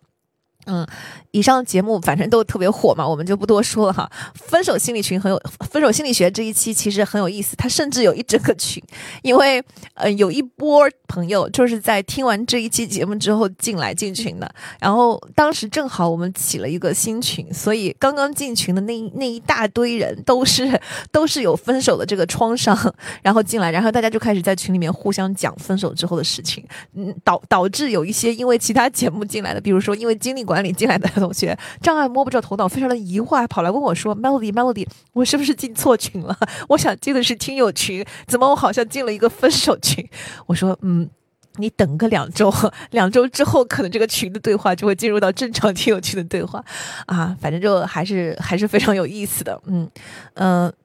那个。”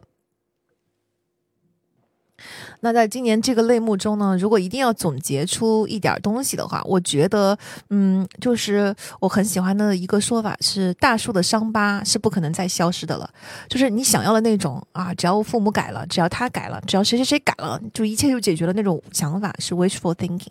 就是你已经过了那个阶段了，你已经过了，嗯，树能够没有伤疤的成长的那个阶段了。很遗憾，就是你已经不可能再回到小时候，重新作为孩子在。嗯，成长一遍了，嗯，但是呢，很重要的是，树上有疤，它不妨碍大树继续往上生长啊。呃，我们虽然不能够回去重新做孩子，重新得到我们从小一直心里面最渴求的得到的那一种小时候的亲子理想中的亲子关系，但是我们现在要作为一棵已经成长的大树，我们自己继续要生长。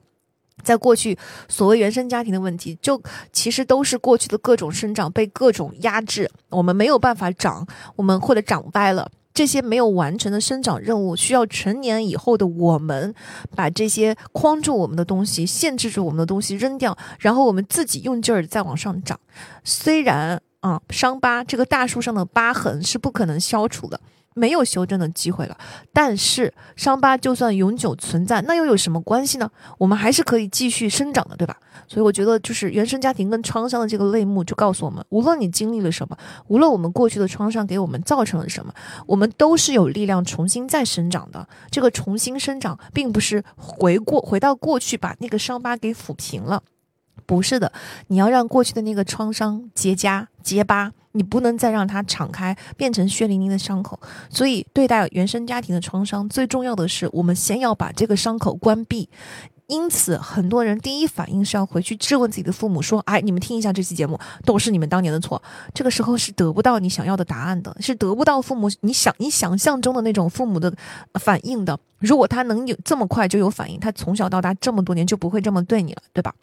所以我们一定要明白，第一步是先让这个血淋淋的伤口结痂，让它关闭，让它变成一个伤疤，然后你就可以继续往上生长了。嗯，我们的第三个类目就来到了我们的大脑了。嗯，大脑和身体，对吧？就是这两，这是两类。嗯，大脑神经学方面呢，嗯，其实我们有也分成算是两个小的子类吧。第一个类别是大脑的基本原理。嗯，目前包括四期内容，第一个是情是第八期情商，第十八期潜意识，第三十期手机大脑和第三十五期习惯的力量。啊，情商的那一期，因为情商这一期里边有一个很关键的概念叫做信任和劫持。好，没有听过的大家可以去听一下。所以这一期呃这一群的群名门牌号叫做发光的信任核，请大家记住，情绪其实是一个信任和劫持的过程。然后第十八期潜意识呢，讲的是我们大脑里面其实只有可能百分之五是我们自己的明意识，百分之九十五都是在沉睡，不是在沉睡，其实就是我们所谓的沉睡的大脑，实际上都在非常活跃的工作，它就是我们的潜意识。潜意识是一个非常非常强大的这么一个力量，很多时候我们以为是明意识做出的决策，都不是明意识真正做的，而是潜意识已经帮我们做好了，而且明意识只是以为这是我做的决策而已。所以呢，在这一期我们的群名就叫做“谁是掌舵人”。就是不断的提醒自己，你到底是你真的经过理性的分析做出的决策，还是其实是你的潜意识在掌舵，已经替你做出了决策。这个决策不一定对你有利，但是你却傻傻的接受了它，甚至以为这是你自己被欺骗了，被潜意识欺骗了，以为这是你自己掌舵做出的决策。所以谁是掌舵人，这是一个振聋发聩的问题啊。嗯，第三十期手机大脑，嗯，这个群的群名，说实话，到现在不明白这个群的群名，但是因为大家投票的叫做第二十五个小时，嗯，我我我我不是很明白这个跟手机大脑有什么关系哈。但是如果我们要延伸一下的话，那么我们要提醒自己，一天只有二十四个小时，对吧？我们想要获得第二十五个小时，可能就需要把手机戒瘾一下啊。那无论如何，不管这个观念是什么，我觉得第二十五个小时，第二十五小时这个群名还是很可爱的。然后，嗯，第三十五期习惯的力量，因为它里边一个很这个习惯的圈圈就是 Q routine reward，所以一旦把这个圈圈说出来，大家都说很喜欢这个 Q routine reward，就知道这个东西是我有一个 Q。我就执行了一个 routine，最后得到了一个 reward，所以这个习惯的圈圈就形成。当然中中心核心还有一个 craving 哈，那 Q routine reward 就会不断的提醒我们，习惯就是这么养成的。因此，嗯，这个群群名我觉得也是很简洁，呃，这个一目了然，明白它是什么意思。嗯，第二个子分类呢，其实是认知科学，这里面一共也有五期的内容。嗯，一个是第二十期刻意练习啊，这个刻意练习，因为我们在刻意练习里面提到了一个组块的概念，就是 chunking 组块的概念呢，就是他讲的那个嗯呃心理表征。然后有了这个组块之后，一切高手跟普通人的区别，其实就在 chunking，就在组块的这个概念。所以第二十期的群名叫做进击的组块。啊，第二十一期啊，笔记的力量这一期的名字我很喜欢，叫做 Baby Knows Doobie Doo，这是大家听过的一个洗脑歌吧？那那那那那那那那那那个歌，所以呢。希望大家能够在脑中一看到这个群名就想起 Baby Notes，嘟噜嘟噜，Baby Notes，Baby Notes，意思就是说所有的笔记都是从 Baby 状态开始的，而我们必须要用 BGM 系统啊，从 Baby 不断的 grow 它，growing，growing，growing，成长，成长，成长，最后进入到 Mature Notes 的状态。笔记是一定要不断的提纯蒸馏，提纯蒸馏。前面我们讲我做播客的时候读五遍书，不就是这个道理吗？啊，这个过程就叫 Baby Notes 到 Growing Notes 到 Mature Notes 的过程。所以我很喜欢这个群的群。名叫 Baby notes，嘟比嘟 Do 嗯，第二十七期的大脑喜欢听你这样说。其实这两期它是二十七和二十八，因为这一期节目很长，我们拆成了两期上下，然后所以就出现了两个群，嗯，都是根据这同一本书相关的内容来的。第二十七期呢叫做沟壑研究院啊，第二十八期呢叫做大脑领航员啊。沟壑就是因为你知道吗？脑回路不是有有沟有有有渠那些吗？沟壑研究院我们是研究大脑的，那大脑领航员也是一样，我要知道大脑的功能，我才能够去领航它，嗯。第三十七期的大脑想要这样学啊，那我们就有一个名字叫做头脑特工队，嗯，所以啊，这三期的节目也很有趣，呃，群名也很有趣。在这个整个大脑神经学的类目中，其实最容易形成的是一个互相联动。比如说，嗯，我们在情商中就讲到，情绪是一种生存指令嘛。那其实大脑喜欢听你这样说里边就解释了情绪 vs 感受，就是。嗯，一会儿再跟大家详细说啊。总之就是情绪跟感受不是一回事儿，这个就是对，就联动起来了。比如说潜意识里面，我们讲到记忆是不准确的，大脑喜欢听你这样说，里边也讲到了记忆的这件事情，对吧？不准确的这件事情啊。手机大脑中我们讲到了多巴胺劫持，其实也就是借鉴了情商中的那个杏仁核劫持的概念嘛。还有哈，习惯的力量里面，我们不是讲了它那个 craving 为什么会这么牢固的，就是嗯。夺舍我们呢，就让我们做出非常不理性的行为呢。这也是基于手机大脑中那个多巴胺的原理。所以总总体来说，这里边所有就一共九期节目，它其实相互之间的联动非常的多。那大家如果能够按顺序听的话更好。可是从哪一期开始，真的都 OK。好，顺便说一下我们的整个分类。啊，大家不用记住哈，嗯，我们所有的分类，如果你用的是小宇宙的话，那可以在那个嗯小宇宙的分类，它有一个分类的功能，直接从分类里面去找，就每一期节目就会在相应的分类里面出现。如果大家使用的是其他的 APP 来听的话呢，也没有关系。那到嗯，就是无论是找我们的这个团队的成员也好，找我也好，或者是在听友群里问也好，或者是在我的微博上也好，都能够找到我们整个分类。我们到时候会把图发在上面的，就分类图。嗯，下一个分类就是我们的身体了。嗯，现在目前一共有五期节目，然后第一期是如何，第十一期如何成为优秀的大脑饲养员，讲的是我们怎么去给大脑这个特殊的嗯部位提供营养。所以这一期呢，它的名字很有趣，叫养脑院，就是脑子的脑，养脑院。嗯，这样很很很很可爱。我们要把脑子好好的养好。嗯，第十三期是精力管理，然后因为精力管理其实里边有一个抑制账户很重要，四个。账户里边这个账户非常的重要，但是这个账户也很容易受到侵呃侵蚀，所以嗯这一期大家就共同投票出了一个名字叫做北极星之旅，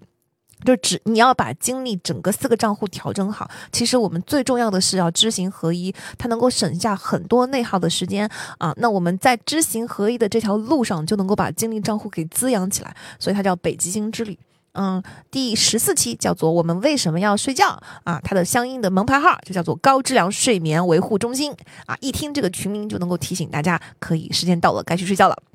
第二十五期是“更壮、更瘦、更强”。其实我很喜欢这本书的英文原名，因为它很朗朗上口，叫 “Bigger, Leaner, Stronger”。而且它这里的这个 “leaner”、“lean” 这个词，L-E-A-N，它其实不是中文译名的“瘦”。它不是只有瘦这个意思，lean 意思就是说，嗯，应该是说它非常高效吧，就是它是一种精干，嗯，充满着力量的那种状态，并不是说越瘦越好。所以其实原名它表达的这个意思更加的精确，是告诉我们不是追求瘦，是追求 lean。所以它这个群的门牌号就叫 bigger, leaner, stronger。嗯，习惯的呃。呃，那个呃，第三十六期是那个战斗细胞，战斗细胞其实就这个名字也很好听啊。第三十六期呢是战斗细胞，战斗细胞这个名字本身就很好听了，所以这个群的门牌号就叫做战斗细胞。顺便说一下，我们嗯，因为就是营养学这件事情，就是怎么吃这个事情是非常非常重要的，跟健康相关，跟身体相关，所以我们会嗯做一期跟嗯营养专家，我们请到了营养学领域非常好的这个营养学的专家、营养学的博士来给我们讲，做一做一次直播节目。我们已经发起了一个征集，嗯，那征集的这个问题，我们现在已经收集，真的有很多问题，而且大家问的问题都非常好，所以在嗯，因为我们最近的主业比较忙，所以要忙过了一月的第一周才。开始去做后面的直播，所以我们在后面的这个一过了一月的第一周，就会给安大家安排这一期的营养学的直播。我们会问，嗯，这位博士很多，这位专家很多关于营养的问题，然后怎么吃啊，然后有一些关于营养的这些误解啊。到时候，嗯，这个欢迎大家来听直播、看直播，然后以及直播之后，我们也会把直播的，嗯，这个节目，嗯，抽取出一个音频来制制作出来给大家的。嗯。嗯，在下一个呃类目呢是呃宇宙规律。就是这里边有所有的这些跟我们要认识到这个世界是怎么运转的，包括社会是什么样的啊，包括我们人类整体是怎么样的，所以社会学、人类学的书大部分都在这里面啊，包括就是我们有一些群体心理学啊，包括我们的商界，就是商业规律也是其中非常重要的一个部分。嗯，我觉得商业规律是我们每个人的生活中都都避不开的，无论你做的是商业性的工作还是非商业性的工作，商业是一个效率。的利器，它能够嗯，让我们有很多的借鉴。我是一个非常喜欢商业模式的人，毕竟我是我是读 MBA 的嘛，嗯，所以呢，这这个过程中也会给大家讲很多商业模式、商业规律的事情。那这里面的这个节目是这样，第六期的呃，大数据时代，这个大数据时代啊，它就有有一点赛博游戏的味道，所以这一期的群名我也很喜欢，叫做头号玩家。嗯，第十五期乌合之众啊，它讲的是群体心理学嘛，所以这期的群名叫做可爱的不合群。第十六期周期啊，周期这个真的很有意思，因为嗯。周期里边虽然是讲经济周期，讲嗯，它它不是跟只跟金融或者是投资圈的人有关哦，它也不是只跟商业有关哦，就是我觉得每个人都应该了解一下周期的概念，因为我们每一个人都逃不开周期，周期影响了每一个人的生活，真的。而且这本书里面提出了一个风险的理念，我特别特别的喜欢啊！大家会注意到很多书不是光名字讲的那些东西，它里边有一些嗯，就知识大融通吧，它里边讲的理念其实都能够 link 到一些。我们人生中的道理上，这里面就讲了一个我很喜欢的风险的道理，就是嗯，那个呃，概率不代表你的损失是百分之二十。就是如果说我们说有百分之二十的事情，这概率这件事情做不成，它不是说我的损失的这个风险就只有百分之二十了。如果你不幸落在了这个区间的话，你的损失是百分之百，对吧？所以这件事情真的是很重要，而且大家一定要意识到，我们的路上是有很多这个嗯。随机分布的风险的这个随机分布这件事情是很多人忽略，很多人对未来的风险掌掌控不好的原因，真的很推荐大家去听一下这期的节目哈。所以这一期的群名就叫做“未来随机分布”，因为未来是随机分布的，那你。一定要做好，嗯，控制管理风险这件事情。当然，我们也可以对未来充满信心，因为就算你觉得这件事情再怎么不可能发生，就算它的成功率是百分之一，你也可能落在这个区间。当你落到这个区间的时候，你的成功就是百分之百。下一个节目是第十九期的清单革命，因为清单革命讲了，嗯，怎么能够借一个小小的清单去完成非常巨大的全球性的一个大的活动，拯救很多很多人的生命。所以，呃，这一期的群名叫做 Less is More，就是越少其实是更多的，对吧？有有，其实有相对的一个说法叫做 More is Less。当你画蛇添足的时候，当你过于啰嗦，然后反而显得你信心不足的时候，当你说的太多，人家已经记不住的时候，这些其实就是 More is Less。反过来呢，Less is more，有时候呢，小的事情四两拨拨拔千斤，呃，这个过这个过程中，四两拨千斤的过程中，你会发现，有时候很小的事情才是更重要、更精炼的、更核心的东西才是更重要的，嗯。然后第二十九期《寄生虫星球》，它也是一个非常非常好的规律性的东西。在这个《寄生虫星球》这一期，其实我当时还有一点担心，我心想说啊，《寄生虫星球》这一期可怎么办呢？这个群对应的这个群，我们可怎么起名呢？然后，然后结果真的就是你永远不要小看群众大众的创造力。嗯，这个群的名字我真的超级喜欢，因为《寄生虫星球》里面提出了一个进化的原理，非常震撼我今年。所以这个群的最后的名字叫做“无限进化”。哇，我当时觉得就佩服的五体投地。哇，就这个群名起得真好。然后第三十二期金钱心理学讲的是跟金钱有关的各种啊普遍的规律。这这个这本书真的也是写的非常非常好。那嗯这一期的名字，我们这期节目的名字就有一个我很喜欢的一个标题，叫做“我们不要用低端低端局的玩法来去玩高端局的游戏”。因此这个群的群名，而且这是我们第一个起名，好像是我们第一个起名的群吧。它的群名就叫做高端局游戏，就提醒我们要玩人生，其实就是要进入到高端局游戏。我们很多时候。是在用低端局的打法，而这个低端局是因为我们小的时候就是在培养的过程中，首先碰到的是低端的有低端局，对吧？然后我们打惯了低端局，就会习惯低端局的打法。但是人生进入社会之后，越来越多的东西是高端局的游戏了，就是一定要进入到高端局游戏，用高端的打法去打它。好，还有这个类目里边最后一期是三十三期，Give and Take，嗯，就是那个沃顿新沃顿商学院最受欢迎的思维课吧，应该中文名叫做这本书，但我更喜欢它的它的原名叫 Give and Take，讲的是付出者、获取者和这个互利者，嗯，付出者赢到最后的原理。那因为付出者他整个一个最后就是他的赢，他虽然一开始的时候可能看上去有点损失，但是他其实整个会赢在最后。这本书里面讲了很多很多的原理，以及获取者一开始的时候看起来，呃，就好像就登高登的快，然后升职升的快，利用别人自己得到了最多的利益，但是很多的获取者到最后是会塌台的。那整个就是一个因果报应的循环。因此，这个群的群名叫做 “Karma is a bitch”。这句话的意思其实就是因果循因果循环，报应不爽，是吧？嗯，这是我们这个类目的所有的节目。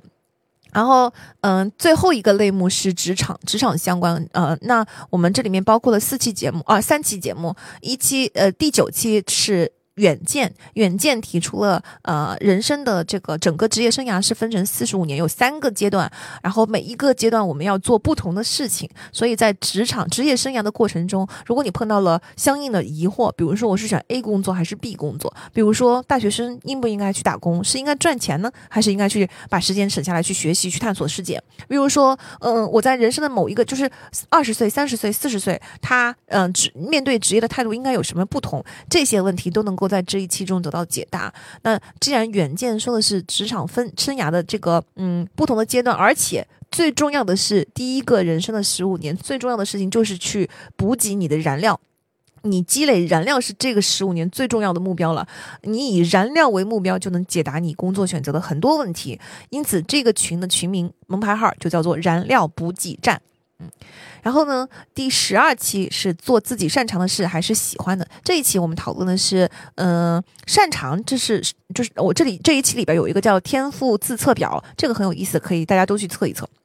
在这一期的这个 show note 或者是在我们的公众号上，你看菜单栏，你就能够找到这个嗯测试啊。顺便，母爱的羁绊那一期有一个自恋嗯自恋测试清单，它也在我们的公众号上能找到这个测试清单。然后测了这个天赋自测表之后，你就知道自己在哪些领域可能会比较擅长。但是哈，天赋自测的意思是说你在哪些哪些领域更可能形成能力，请注意天赋和能力之间不能对等啊。天赋是你更容易在这个地方嗯培养出一定的能力。但是天赋变成能力中间还有很多很多的刻意练习。好，那所以在这个天赋，嗯，天赋是一回事儿，然后呢，以及呢，嗯，自己喜欢的事情是另外一回事儿。那么，是不是有天赋的事情我就会喜欢，或者说是不是我喜欢的事情就一定能够积累出能力？这个问题在这一期中就得到了探讨。那到底我们应该根据喜欢来选职业，还是根据自己擅长来来展选职业？这个就呃是那个一个一个选择的问题。因此，这个群群名很有意思，说哈有很多的选择，有很多的这个思考。还有，嗯，包括什么大五人格呀，还有包括什么大五人格呀，还有其他的这些考虑，这么多的选择之下，干脆，哎，咱们就都选 C，所以这个群的名字就叫做“都选 C”，这是一个幽默的说法，嗯。接下来是第二十六期，天生不同。天生不同，为什么把它放在职场里面呢？因为我觉得 MBTI 它就是它，虽然这一期，嗯，它也是我们其实也是可以把它放成一规律了，所以我就说分类是很灵活的，大家可以看着自己需求去摆哈。但是我把它放在职场里面，是因为我觉得大家理解了 MBTI 之后，其实对于自己擅长做什么，然后不擅长做什么，喜欢什么样的环境，喜欢什么样的团队氛围，喜欢什么类型的工作，什么性质的工作等等，就有一个非常清晰的了解。所以，我我还是把它放在了职场里面。那这一期，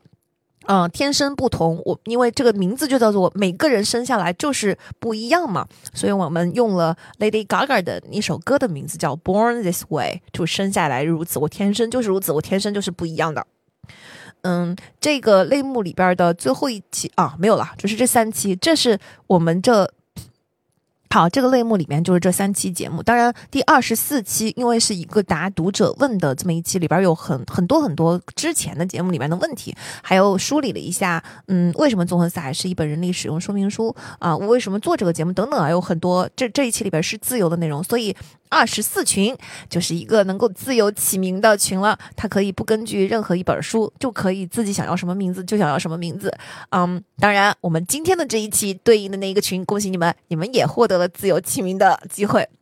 好，所以二十四期大家投票投出来的是肆意生长啊，我也很喜欢这个名字。嗯，总之呢，就是整个职场这个类目里边啊，它的问题是千人千面的，嗯，还跟我们变动的大环境有关。所以，嗯，我觉得职场的书我也会为大家精挑细选多一些，但是更重要的是，请大家多多提问，然后我们可以在直播里面去讨论，或者说在听友群里边去讨论这个问题。好的，以上就是我们今年二零二三年，嗯，从去年开始到今年纵横四海全部的节目的梳理啦。嗯，希望这个梳理之后，大家就对整个架构《人类使用说明书》这本书里面的章节更加的清晰，也能够按需按喜好去找到自己想听的节目啊。然后，就从听节目的顺序上来说呢，其实真的也没有什么讲究。如果你有时间，你愿意，你可以从头听起，因为每一期节目越肯定是越到后期的节目越容易 Q 到前面的。内容就这个关联肯定是越来越多的，但是呢，每一期节目中我也尽量的能够就是让让这期节目做成一期独立的节目，所以总体来说，大家就是按照自己的需求，按照自己的兴趣去寻找相应的节目听起来就好啦。嗯，那接下来想跟大家聊一聊的是我自己从这些节目中的 learnings，嗯，和和收获和学习。因为前面不是说了我今年的这个知识的成长非常的巨大嘛？从从我自己听我自己的这些节目，从准备这些节目的过程中，其实我也读了很多新的书。然后我今年有嗯很多非常深入的这个嗯，就就是醍醐灌顶一般的那种那种感悟吧。嗯，我挑三个最大的跟大家聊一下。然后，嗯，第一个是，嗯，关于进化的，是主要是这两期节目，而且主要是其中一本书，就是《寄生虫星球》。到现在我已经说了很多遍了，我在微博上其实也发过。今年最震撼我的一本书就是《寄生虫星球》，它是我今年的 Number One。当然还有另外一本书跟它配套的是《战斗细胞》。嗯，这这个《寄生虫星球》这本书真的真的就是颠覆认知。嗯，我们常。长的不说了，就说一点吧。大家知不知道？嗯，两性的出现就是性别这件事情是有分别的。自卑与超越里边不是说了吗？我们这个三个终极问题，其中有一个终极问题，就是因为我们有两种性别，所以我们必须要学会跟另外一性合作。为什么？因为我们必须要合作，我们才能够组成家庭，我们才能够抚育后代。啊，为什么我们会出现两性呢？大家会知知不知道？这是因为寄生虫啊！就是这是一个真的震撼我的、完全颠覆我三观的理论。嗯，为什么是这个寄生虫导致两性的出现呢？因为嗯，就有很多的实验证明，它就从理论上来说，无性繁殖是最不浪费资源的。你知道两性繁殖这件事情，你需要找到合适的对象，然后呢，你需要就是两两性结合了之后，在那个结合的过程，它其实是非常脆弱、很容易受攻击的，对吧？以及呢，结合了之后。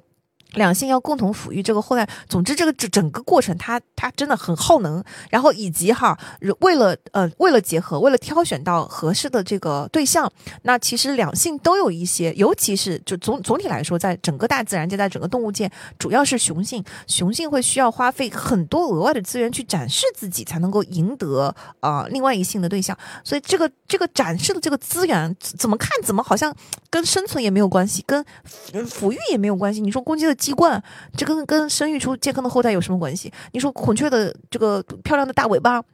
还有很多很漂亮的鸟儿，蜘蛛身上的这些五颜六色，就所有的这些东西，以及有有一些吸引呃那个对对象的行为，像是嗯海底里面有一种鱼，它在吸引对象的时候，它就要去盖房子啊，就是把自己碰到的好看的小石子儿全都找到了，然后小石子儿一一叠的垒起来，哪个垒的房子更更好看，嗯，雌性的鱼就会跟着它跑。你说这个垒房子这个行为对鱼来说有什么生存上的意义？我垒了房子，我鱼又不不会住在里面。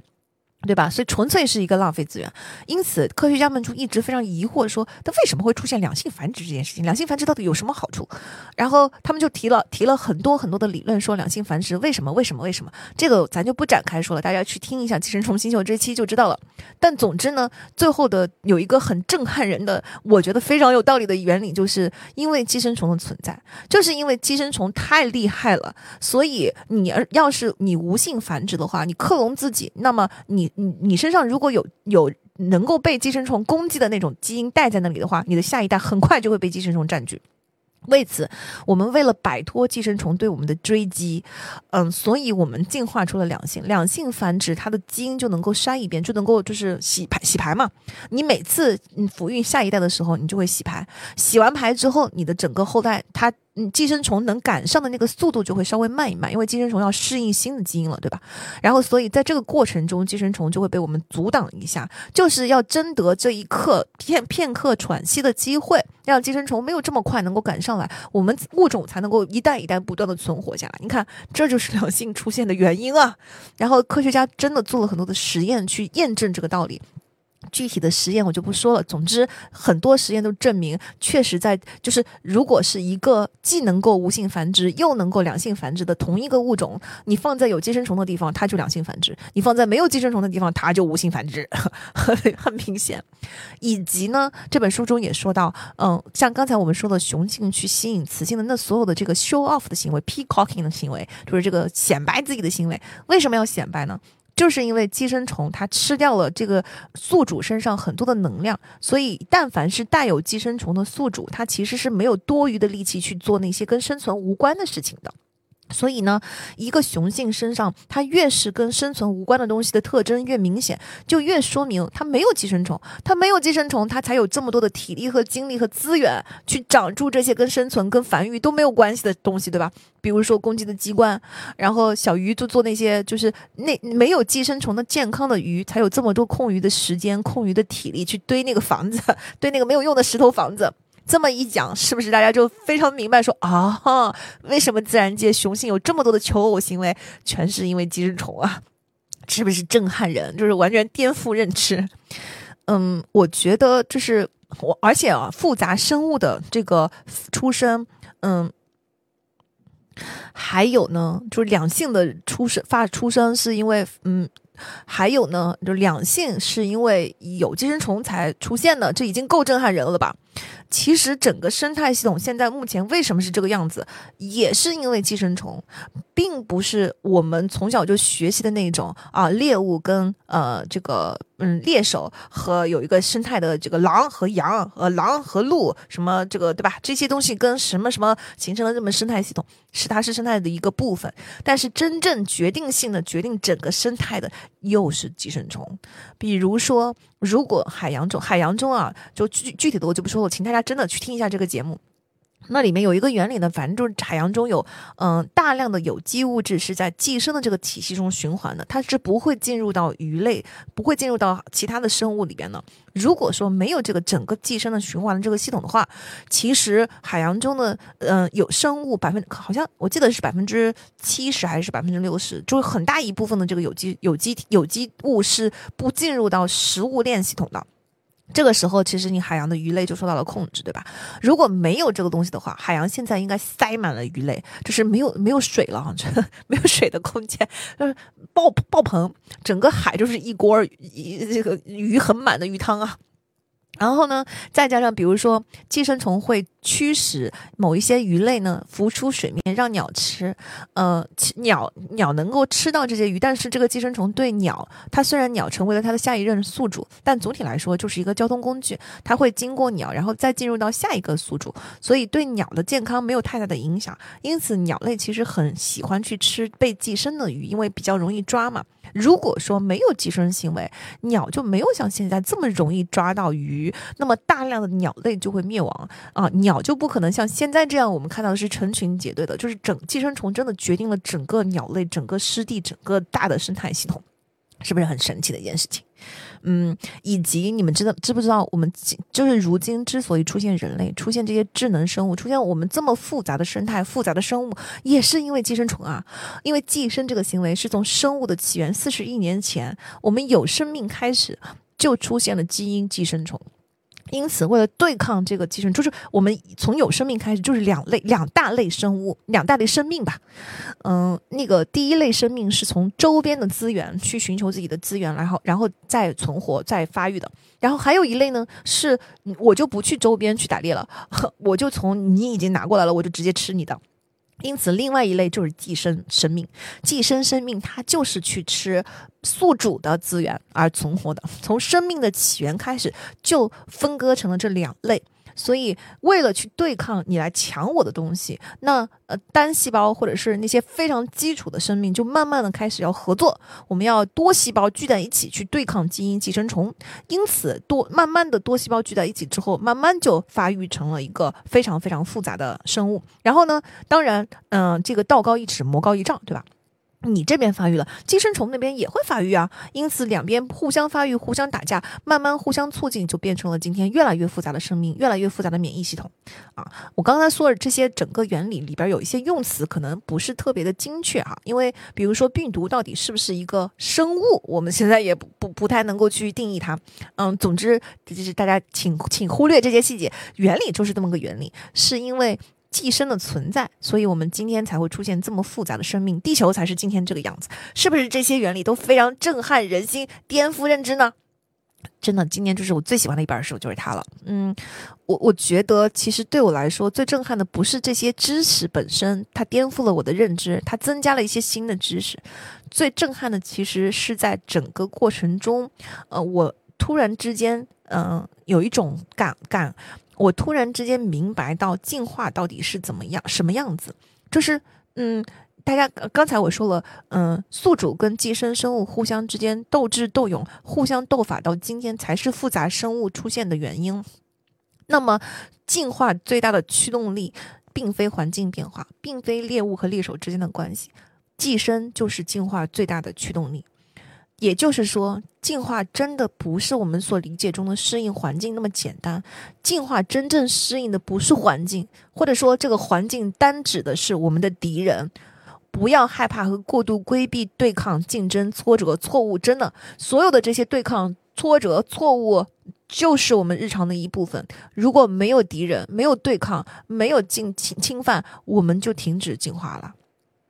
那还有适应敌人这件事情，其实就是意味着你要合作，因为我们不能够单打独斗去应应对敌人啊。我们越合作，我们越有力量去对抗敌人，这就是复杂生物的出现的原因，对吧？这是不是又串到了北极星系列里面说的合作爱是我们最大的一颗北极星啊？嗯，进化里边有一个我很喜欢的词，我觉得这就是进化的关键词，叫做协同进化。就是进化并不是物种单独进化。你说好，我看到环境变成了这个样子，所以我就进化成适应这个环境，不是这样简单的。基本上所有的进化都是一种协同进化，就是一定有一个跟你相应的东西跟你一起进化。比如说协同进化最简单的例子是蜂鸟，有一种蜂鸟它吃一种花儿，然后由于那个花儿它让你吃它的蜜，目的是为了让你停在它的身上，让采蜜者停在它的身上，所以可以把它的花粉带出去传播，对吗？但是花粉粘在啊蜜蜂啊蝙蝠啊嗯那个蜂鸟啊就是鸟啊这些人这些嗯采蜜者的或者说是传播者的身上，它是会增加飞行的阻力的。因此呢，嗯这些生物蜂鸟为了摆脱这个阻力，它就进化出了一个很聪明的策略，叫做我用很长的嘴，我飞在空中，我来采蜜，我根本就不停在花上，因此我也不可能沾上花粉儿，我就是一个无耻的 摄取者。我要了你的东西，但是我不帮你传播，我不帮你授粉。然后花儿知道了这件事情之后，就觉得，嗯，我可不能让你这么干。所以呢，他就有有一种蜂鸟，它专门吸的那种花，它就把那个花萼，就是那个花的，嗯，下面那个部分是不是叫花萼呀？那个部分它就进化的非常的长，然后所以它的它的嘴就探不进去，你必须要停在花上往里探，才能够探进去吸到蜜。然后蜂鸟的应对策略是，它就把嘴进化的更长，这个花就把那个管道进化的更长，于是这个协同进化就。就会出现到今天，你就会发现一种嘴巴特别长的蜂鸟和一种花萼，那个花管子那个部分特别长的一种花，这是不是很很很奇妙？这就是协同进化。然后，协同进化在寄生虫和我们之间，其实就是不断的发生的。我们今天之所以有这么复杂的生命和这么复杂的免疫系统，也就是《战斗细胞》那本书里面讲的免疫系统，那这么精妙的、让人叹为观止、巧夺天工的免疫系统系统。这个其实就是在一年又一年、四十亿年中对抗晋升行为的过程中慢慢形成的。所以，当我们没有对抗、没有挫折、没有错误、没有敌人的时候，我们就已经停止进化了。我们的进化完全是因为敌人的存在。我觉得这个，嗯，感悟是今年真的。对我来说很很有很有很有感悟，以及对我来说很有帮助，就是让我让我的人生观，让我的整个态度都有一些改变的这么一个道理。嗯，还有第二个，我觉得更重要的是，在这个过程中，我我不断的去思考，不断的想到一件事情是，这整个过程中，其实你知道，进化的策略其实并不是嗯。以及还有另外一点，嗯，我觉得对我来说，嗯，也很重要，也是一个醍醐灌顶般的认知。我在这个协同进化的过程中，我是通过什么方式知道我要往什么方向去进化的呢？它其实完全是通过随机突变。真的，这不是说我因为这个环境，所以慢慢的进化出了适应环境的东西，而是我在这个环境中随机突变了很多很多种，那些不适应的全死了，最后只剩下啊适应的。大自然就是靠这种随机嗯突变来筛选出最后能剩下的，所以进化真的是一件非常残酷的事情。进化并不是一件聪明的、主动的我做出主动行为的事情，进化是一个在各种随机突变中看谁能够活下来的事情。那这个过程给我的启示就是，我一直是一个喜欢快速试错的人，但是我现在发现我过去的快速试错试的还不够快。如果你彻底接受进化，取得成功，取得更好、更适应环境这件事情，就是建立在大量的随机突变，然后把那些失败的选项全都筛选掉，留下真正能够适应环境的那个选项的话，你就会发现我们的试错可能要试得更加频繁。《战斗细胞》这本书就非常好的讲了这个原理，就是嗯，我们体内其实是有能够对抗所有敌人的东西的，就是为什么呢？因为蛋白它是有不同的形状的，这个具体大家去听《战斗细胞》，嗯，就是非常抱歉，《战斗细胞》那一期的音质不太好，但是这本书真的很厉害，大家去听一下那一期的节目，就会知道我们体内拥有一个宇宙最大的生物图书馆，它里边能够对抗所有的敌人，哪怕没有感染过人类的敌人，我们都能够对抗。它的原理。嗯，简单粗暴的说，就是我们嗯，蛋白的组合，它的形状是有限的，数量是有限的，所以我们能够在体内知道所有的蛋白长什么样子。那嗯，敌人就是细菌啊，他们病毒也是蛋白。那我们的免疫细胞里边也有蛋白的受体，所以就相当于说，我们携带着所有的钥匙，能够打开世界上所有锁的钥匙。那我们总有一把钥匙能打开这个敌人身上的那一把锁。所以呢，当你找到了打开那把锁的钥匙的时候，我们这个钥匙对应的那个免疫细胞，它就能够很精准的杀灭这个敌人。我们有这么多钥匙的种类，分到每一个，就是如果要有所有的免疫细胞要囊括这么多的钥匙的话，那么每一个钥匙对应的免疫细胞的数量就是有限的。这个时候我们怎么办呢？怎么能够瞬间生出一个很大的部队来对对付这个敌人呢？它的方法其实就是快速试错，就是我的通讯兵带着敌人的这个锁的样本，我来一个一个的试钥匙。我试到这个不对，我试到这个不对，我试到这个不对，哎，我试到这个对了。我一旦试错，快速试错，我一旦试到了这个对的钥匙之后，我就开始大量的复制这个钥匙，然后我就产生了一大批的这个部队去杀灭这个敌人。你看，这是不是就是免疫系免疫系统就是快速试错？更精妙的是我们的抗体，抗体也是某一种蛋白哈。然后这个蛋白呢，它是这样子的，就是我们产生的第一批抗体，其实它的力量是非常微弱的。那这个时候我们怎么能够产生真正真精准应对这个敌人杀伤力很强的那种抗体呢？是，也是通过随机变异，就是产生抗体的 B 细胞，它会不断的随机变异，产生各种各样不带有不同钥匙的抗体。那当这个嗯钥匙钥匙不断产生的时候，它就跟呃通讯兵送过来的那些敌人的身上的东西去对应。看看我我我能不能打开这把锁？我能不能快速的剿灭敌人？但凡我变异出来的东西，它不能够快速的剿灭敌人，这个 B 细胞就自杀了，就没有了。我们这个抗体就不会再产生了。直到我产生了一些特别牛逼的抗体，这个抗体的锁一下子就能够打开敌人身上呃钥匙，一下子能够打开敌人身上的锁，一下子就能够把敌人剿灭。这个时候我才锁定成功的这个抗体，然后开始大量的生产这个抗体，大量的复制 B 细胞，每个 B 细胞每秒钟能够投放两千个抗体到血液中。是不是很强？免疫系统是不是很精妙？总之呢，大家会发现，在整个寄生虫也好，在生生态中也好，在进化中也好，在我们的免疫系统中也好，我们无时无刻、无处不在发现这种快速试试错的进化和生存的策略。当你的试错试的够快的时候，它产生了一种很惊人的结果，就是你不太需要单个事件的准确性。你只需要试错的成本够小，试错的速度够快就可以了。也就是说，我们根本就不需要花大量的力气去想清楚到底它是怎么回事儿，然后我们做一个什么东西出来，然后我们再去试错。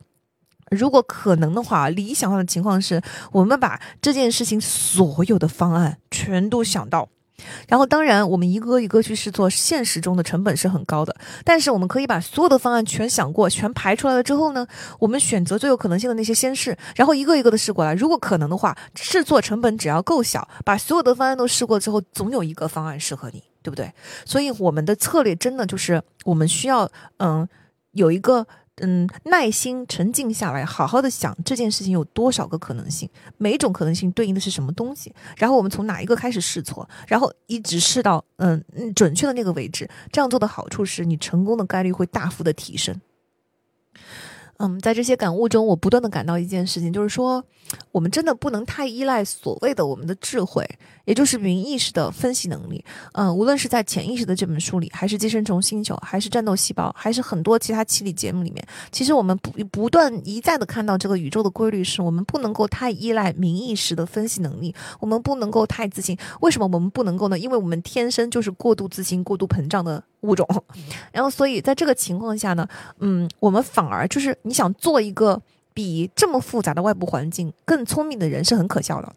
反而是要做一个很笨的人，就是我们不知道答案，所以我们才会快速的试错，反而最终的正确率会极高，因为你始终一定会试到对的那一个。嗯，那我对于嗯一句话就是 “stay hungry, stay foolish” 这句话，真的就有了更深刻的理解。嗯，也我们也可以跟金钱心理学的尾部事件串起来，对吧？就是当你 stay foolish 的时候，你你的风险管控跟周期那一期又串起来了，你的风险管控意识就会更强，你就会用更小的成本去快速的试错，你就会相信说，只要我待在这个游戏里面够久，那我就可以不断的试下去，只要我能够不断的试下去，我就一定能够试对那一个。所谓的金钱心理学里面说的尾部事件，其实就是这在这些随机变异、随机试用，我不断我把现有的选项全试完了，没关系，我再想一想还有没有什么新的东西我可以试，我不断的试下去。但是当然，每一次试的时候，你的风险管控都要做好。当我们做好了风险管控，我们快速试错，你永远在这个游戏中永远试下去的时候，你总有一天会碰到你的尾部事件，也就是你会试到那一把对的钥匙。以上就是今年真的震撼我的第一个，我的第一个收获。嗯，第二个收获是《爱的起源》这本书里边的讲的边缘共振跟边缘调节。前面我们其实已经讲到了一点哈，嗯，简单的说，其实就是哺乳动物它发育出了这个边缘脑，爬行动物是没有的。这个边缘脑能感应到对方其他哺乳动物的边缘脑，我们会产生一些共振。然后呢，当我们有共振的时候，我们就能够处理更复杂的情绪。有了复杂的情绪呢，哺乳动物才成为了社会性动物。有了庞大的社会结构后呢。哺乳动物就能够更灵活的适应环境，因此它的领地就比爬行动物要大很多。震撼我的就是。我们这个边缘脑这么复杂的情管控情绪的这个边缘脑，是需要其他的同类来共振，从而才能够达到稳定的。没有共振，它就一定不稳定；有了共振，它才能够处在一个很稳定的状态。稳定，我们就可以把它等同为幸福、快乐、平静那种感觉啊。然后还有健康，机体的健康。不稳定，其实就是机体就是不健康，就是在一个逐渐紊乱和凋零的过程中，在这个过程中伴随的就是痛苦。有很多现象其实印证了这个理论，比如说母亲一离开，婴儿就会大哭，因为婴儿的边缘脑非常的不稳定，他需要一个嗯母亲这个对象，他一直在他的身边去嗯稳定他的这个大脑。如果你长期剥夺婴儿，待在母亲身边共振的这个机会，其实婴儿会自己自动凋亡。婴儿的各项体征非常的不稳定，死亡率暴增，健康也是暴跌啊。然后，如果你在很小的时候，比如说在实验中把小狗、小动物从母亲的身边移开，它一开始的时候会会大声的嚎叫，大声的哭泣，希望母亲赶紧回来。如果在长时间都没有回应的话，它就会进入到一种凋亡的状态，就整个人痴呆了。然后，其实你你这样的小狗、这样的小猴子，可能它嗯整个。一生，他的大脑的发育都会受到嗯不可逆的损伤。总之，婴儿的这个大脑需要边缘脑共振是非常非常非常大的这个一个需求。呃，如果没有这个共振的稳定，它就会开始凋亡。嗯，以及呢，如果你把嗯，虽然没有母亲在身边，但是如果你把一个闹钟就是会滴答滴答滴答走的钟表放在小狗的身边，那那个小狗就会睡得比较好。嗯，再比如说，在另外一个实验中，如果你把有呼吸的泰迪熊，虽然有呼吸的泰迪熊听起来很可怕，但是总之，你把有呼吸声音的这个玩偶放在婴儿的身边，婴儿那天晚上的呼吸，嗯，睡睡眠就会比较平稳。总之就是你会发现，哺乳动物是需要，嗯，对象需要共振才能够稳定自己的生命体征的。这个其实真的就是这个原理让我感，嗯，一下子明白了很多的，嗯，啊，这个事情真的让我一下子明白了很多的现象。比如，为什么人类的情绪是互相传染的？啊，情绪传染不就是边缘脑共振吗？比如有一句话叫做“悲伤分享以后是减半的，快乐分享以后是加倍的”。就有听友问过我说：“他说为什么呢？为什么这个就是嗯分享会产生如此不同的效果呢？为什么分享快乐就要加倍，非常分享非常的这就是减半？为什么背后的原理是什么？”有了边缘脑共振、边缘共振这个原理之后，我们就明白了为什么呢？因为一个悲伤的大脑它其实是不稳定的，然后这个时候有一个稳定的大脑稳稳定的边缘脑来跟你共振，让你达到了一个相对更稳定的状态，因此你的悲伤减少了。那来帮你共振的那个人，他不一定，他不会被你带到一个混乱的状态。当然有有的时候会哈，但是其实他如果他很强的话，他其实是可以起到一个稳定你的作用。或者我们这么理解吧，就是不论这个人强不强，当你们双方开始互相共振的时候，他共振本身就是一种很大的力量。无论你原来你原来是紊乱的嘛，我们现在有了一个人，他跟你进入了共振了，他不是说会被你震到紊乱，震到紊乱，那不就是嗯不共共振吗？你们两个人就等于说在这个过程中没有链接呀，没有情感共鸣，没有链接呀。但凡你们发生了一些深度的情感链接，能够共振的话，其实共振本身就是一种稳定的状态，越共振越稳定。所以悲伤分享的时候，它至少是可以减半的。你就算不能够被它稳定到像它这么稳定，但是你肯定会从那个极度不稳定的状态进入到一个相对稳定的状态，于是悲伤就减半了。这个跟嗯不原谅也没关系，里边那个就是情绪宣泄，是不是又串联起来了？为什么呢？里面说情绪宣泄是非常非常重要的。为什么我在很多期节目里面大声的呼吁说啊，不要传播负能量这件事情是非常有毒的文化。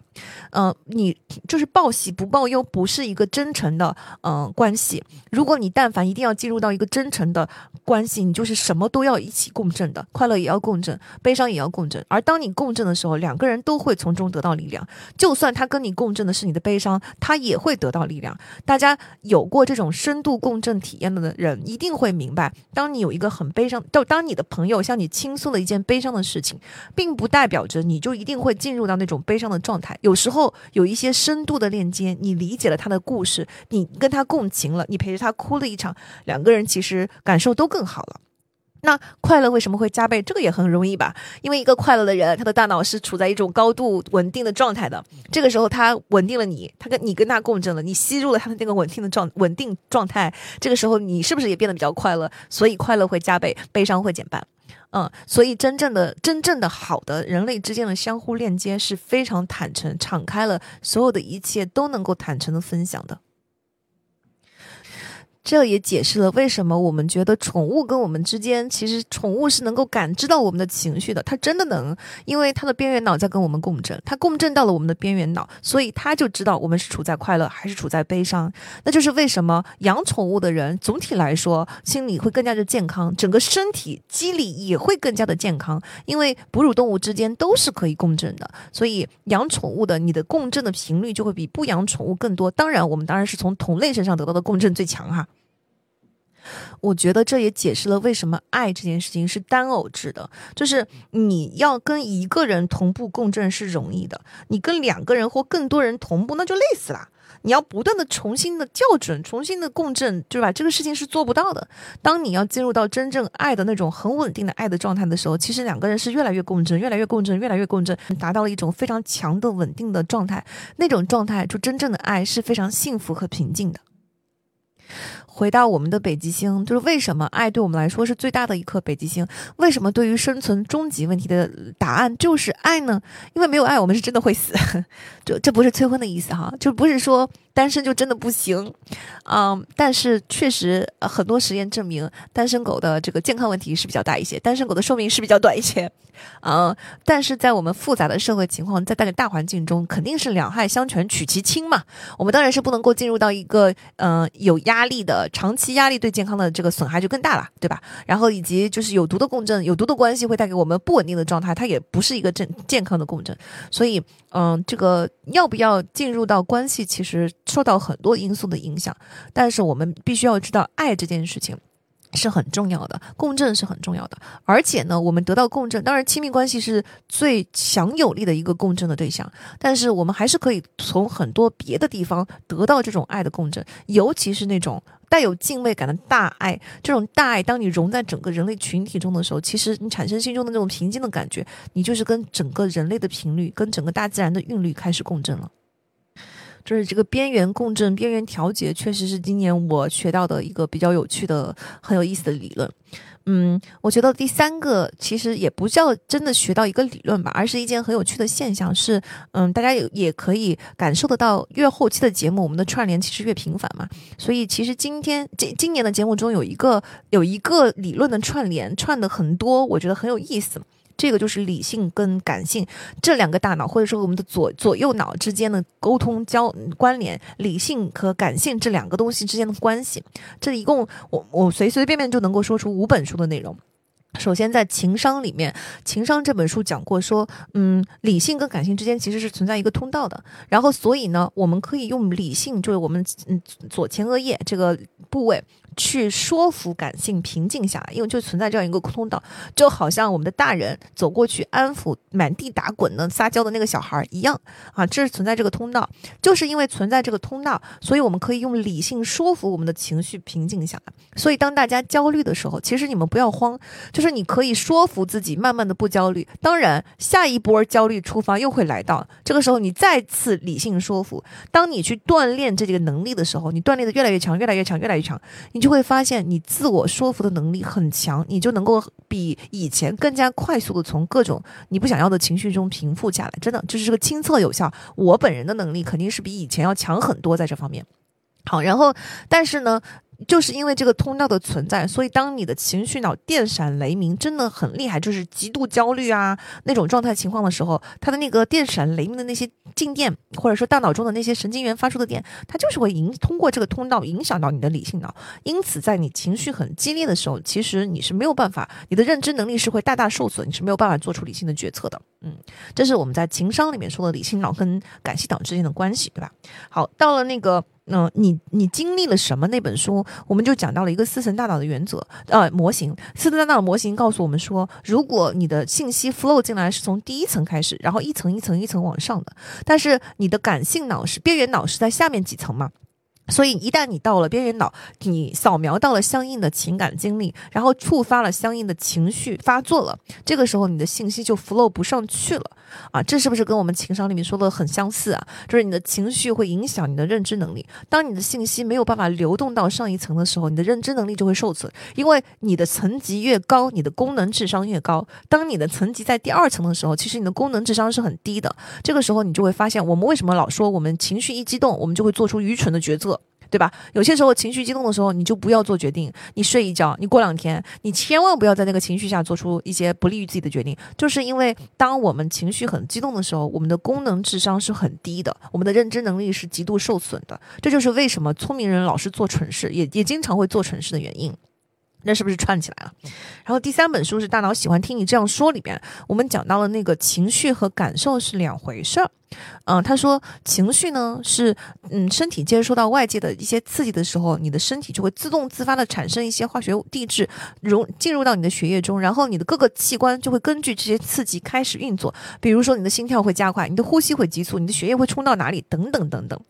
那这些其实是中性的情绪，就是一套生存机制，一套生存反应，一套接收到外界的反应以后，你在你的大脑里面，就是你经历了什么？那那本书里面讲，你在你的大脑里面扫描到了相应的过去的经历，匹配了，然后你根据这个经历做出了相应的在身体里面释放什么东西的这么一个生存的下意识的指令。这个东西是不由你的理性控制的。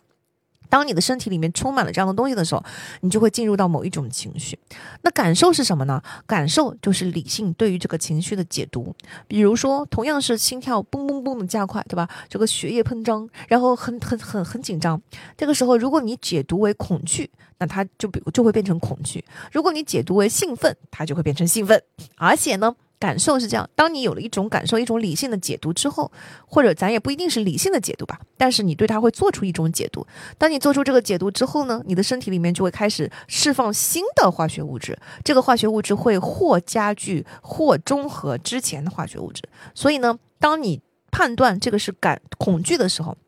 不一定是理性哈，是可也有可能是，嗯，你你身体里面自动自动自动自发的一种解读，但是我们的理性可以帮助这种解读嘛？当我们理性告诉我们自己说这不是，这是恐惧，就我就是很害怕，这个时候呢，你的身体里面就会释放更多恐惧的物质，因此你的恐惧会加深。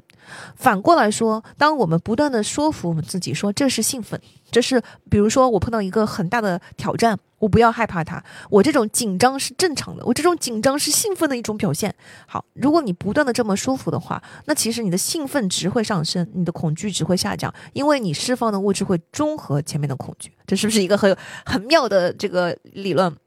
我看到这个理论的时候，我觉得哇，真的就是，所以其实我们理性说服的力量真的是很强的啊！这是我们在这本书中的联动。然后到了不原谅也没关系里边，我们讲过，他前面有一个情绪宣泄嘛，嗯，他说在左右脑的半球之间有一个叫做胼胝体的东西，它是相连的，就是有通道的。所以理性可以影响情绪，是不是跟情商里面讲的一样啊？啊，但是呢，他说 CPTSD 就是原生家庭创伤导致有 PTSD 的人，complex PTSD，CPTSD 的人有显示胼胝体是比较小的，也就是说理性脑跟感性脑之间的这个通道是比较小的。不过呢，人可以通过锻炼，也就是左右脑互相沟通协调，来让这个胼胝体长大。所以就是说，嗯，如果你有很深的原生家庭的创伤，你有 CPTSD，那你一旦碰到触发你 PTSD 的事件，这个时候你的理性说服的力量会比较小，会比那些没有创伤的人小很多。你没有办法通过理性说服让自己平静下来。有很多原生家庭问题的朋友留过言说，我也知道我不应该在乎别人的评价，但是我就是很在乎，怎么办？我也知道我不应该焦虑，但是我就是很在很焦虑，怎么办？我每次碰到这种事情，我就麻了，麻痹了。就是不敢动了，整个僵了，怎么办？我没有办法控制我自己，就算我理性上知道这是不对的。比如很有很多完美主义的朋友说。我也知道完美主义不行，但是我就是很焦虑，我就是很想要追求完美，怎么办？这背后有一个原因，就是因为左右脑之间的这个就 CPTSD 的人胼胝体中间的这个通道是很窄的，因此你理性说服的力量通不过去。那我们要通过不断的锻炼，让中间理性说服的这个通道，它会越练越宽，越练越宽，这个胼胝体会长大的。所以呢，我们就要通过左右脑的相互协调来让它长大。那相互协调其中一种锻炼方式是什么呢？就是情绪宣泄。为什么？因为情绪肯定是其中一个脑，对吧？然后呢，理智是另外一个脑。假设情绪是右左右右脑，理性是左脑。所以，当你要宣泄这个情绪的时候，语言是左脑管的。你要把这个东西表达出来，然后你就需要不断的去锻炼你的左脑跟你的右脑沟通。我需要用语言去知道我右脑的这个情绪，它到底在说什么，它到底表达了什么，就是为我们的怪兽命名，看清楚它长什么样子，闭上眼睛去体会、体察我们的感受、我们的情绪，这很重要。把它描绘出来，这就是为什么我说写日记。无论你在日记里面写了什么，你把它变成一种文字，对吧？或者说你进行情绪宣泄，跟朋友去描述你的这种感受，去宣泄你的感受。这就是为什么我在节目里面曾经说过，我呃分手以后，我有很长一段时间没有办法恢复，是因为我我身体里面我总觉得有一种东西，我还没有把它找出来。当我终于明白那种有毒的情绪是愤怒的时候，我一下就好了很多。那这个就是我们就是左右脑相互沟通的过程，情绪宣泄就是一个锻炼，让你的左右脑相互不断的协调沟通，让这个胼胝体长大，让这个通道变得越来越宽。当这个通道变得越来越宽的时候，你就会更加理性的去控制你的情绪。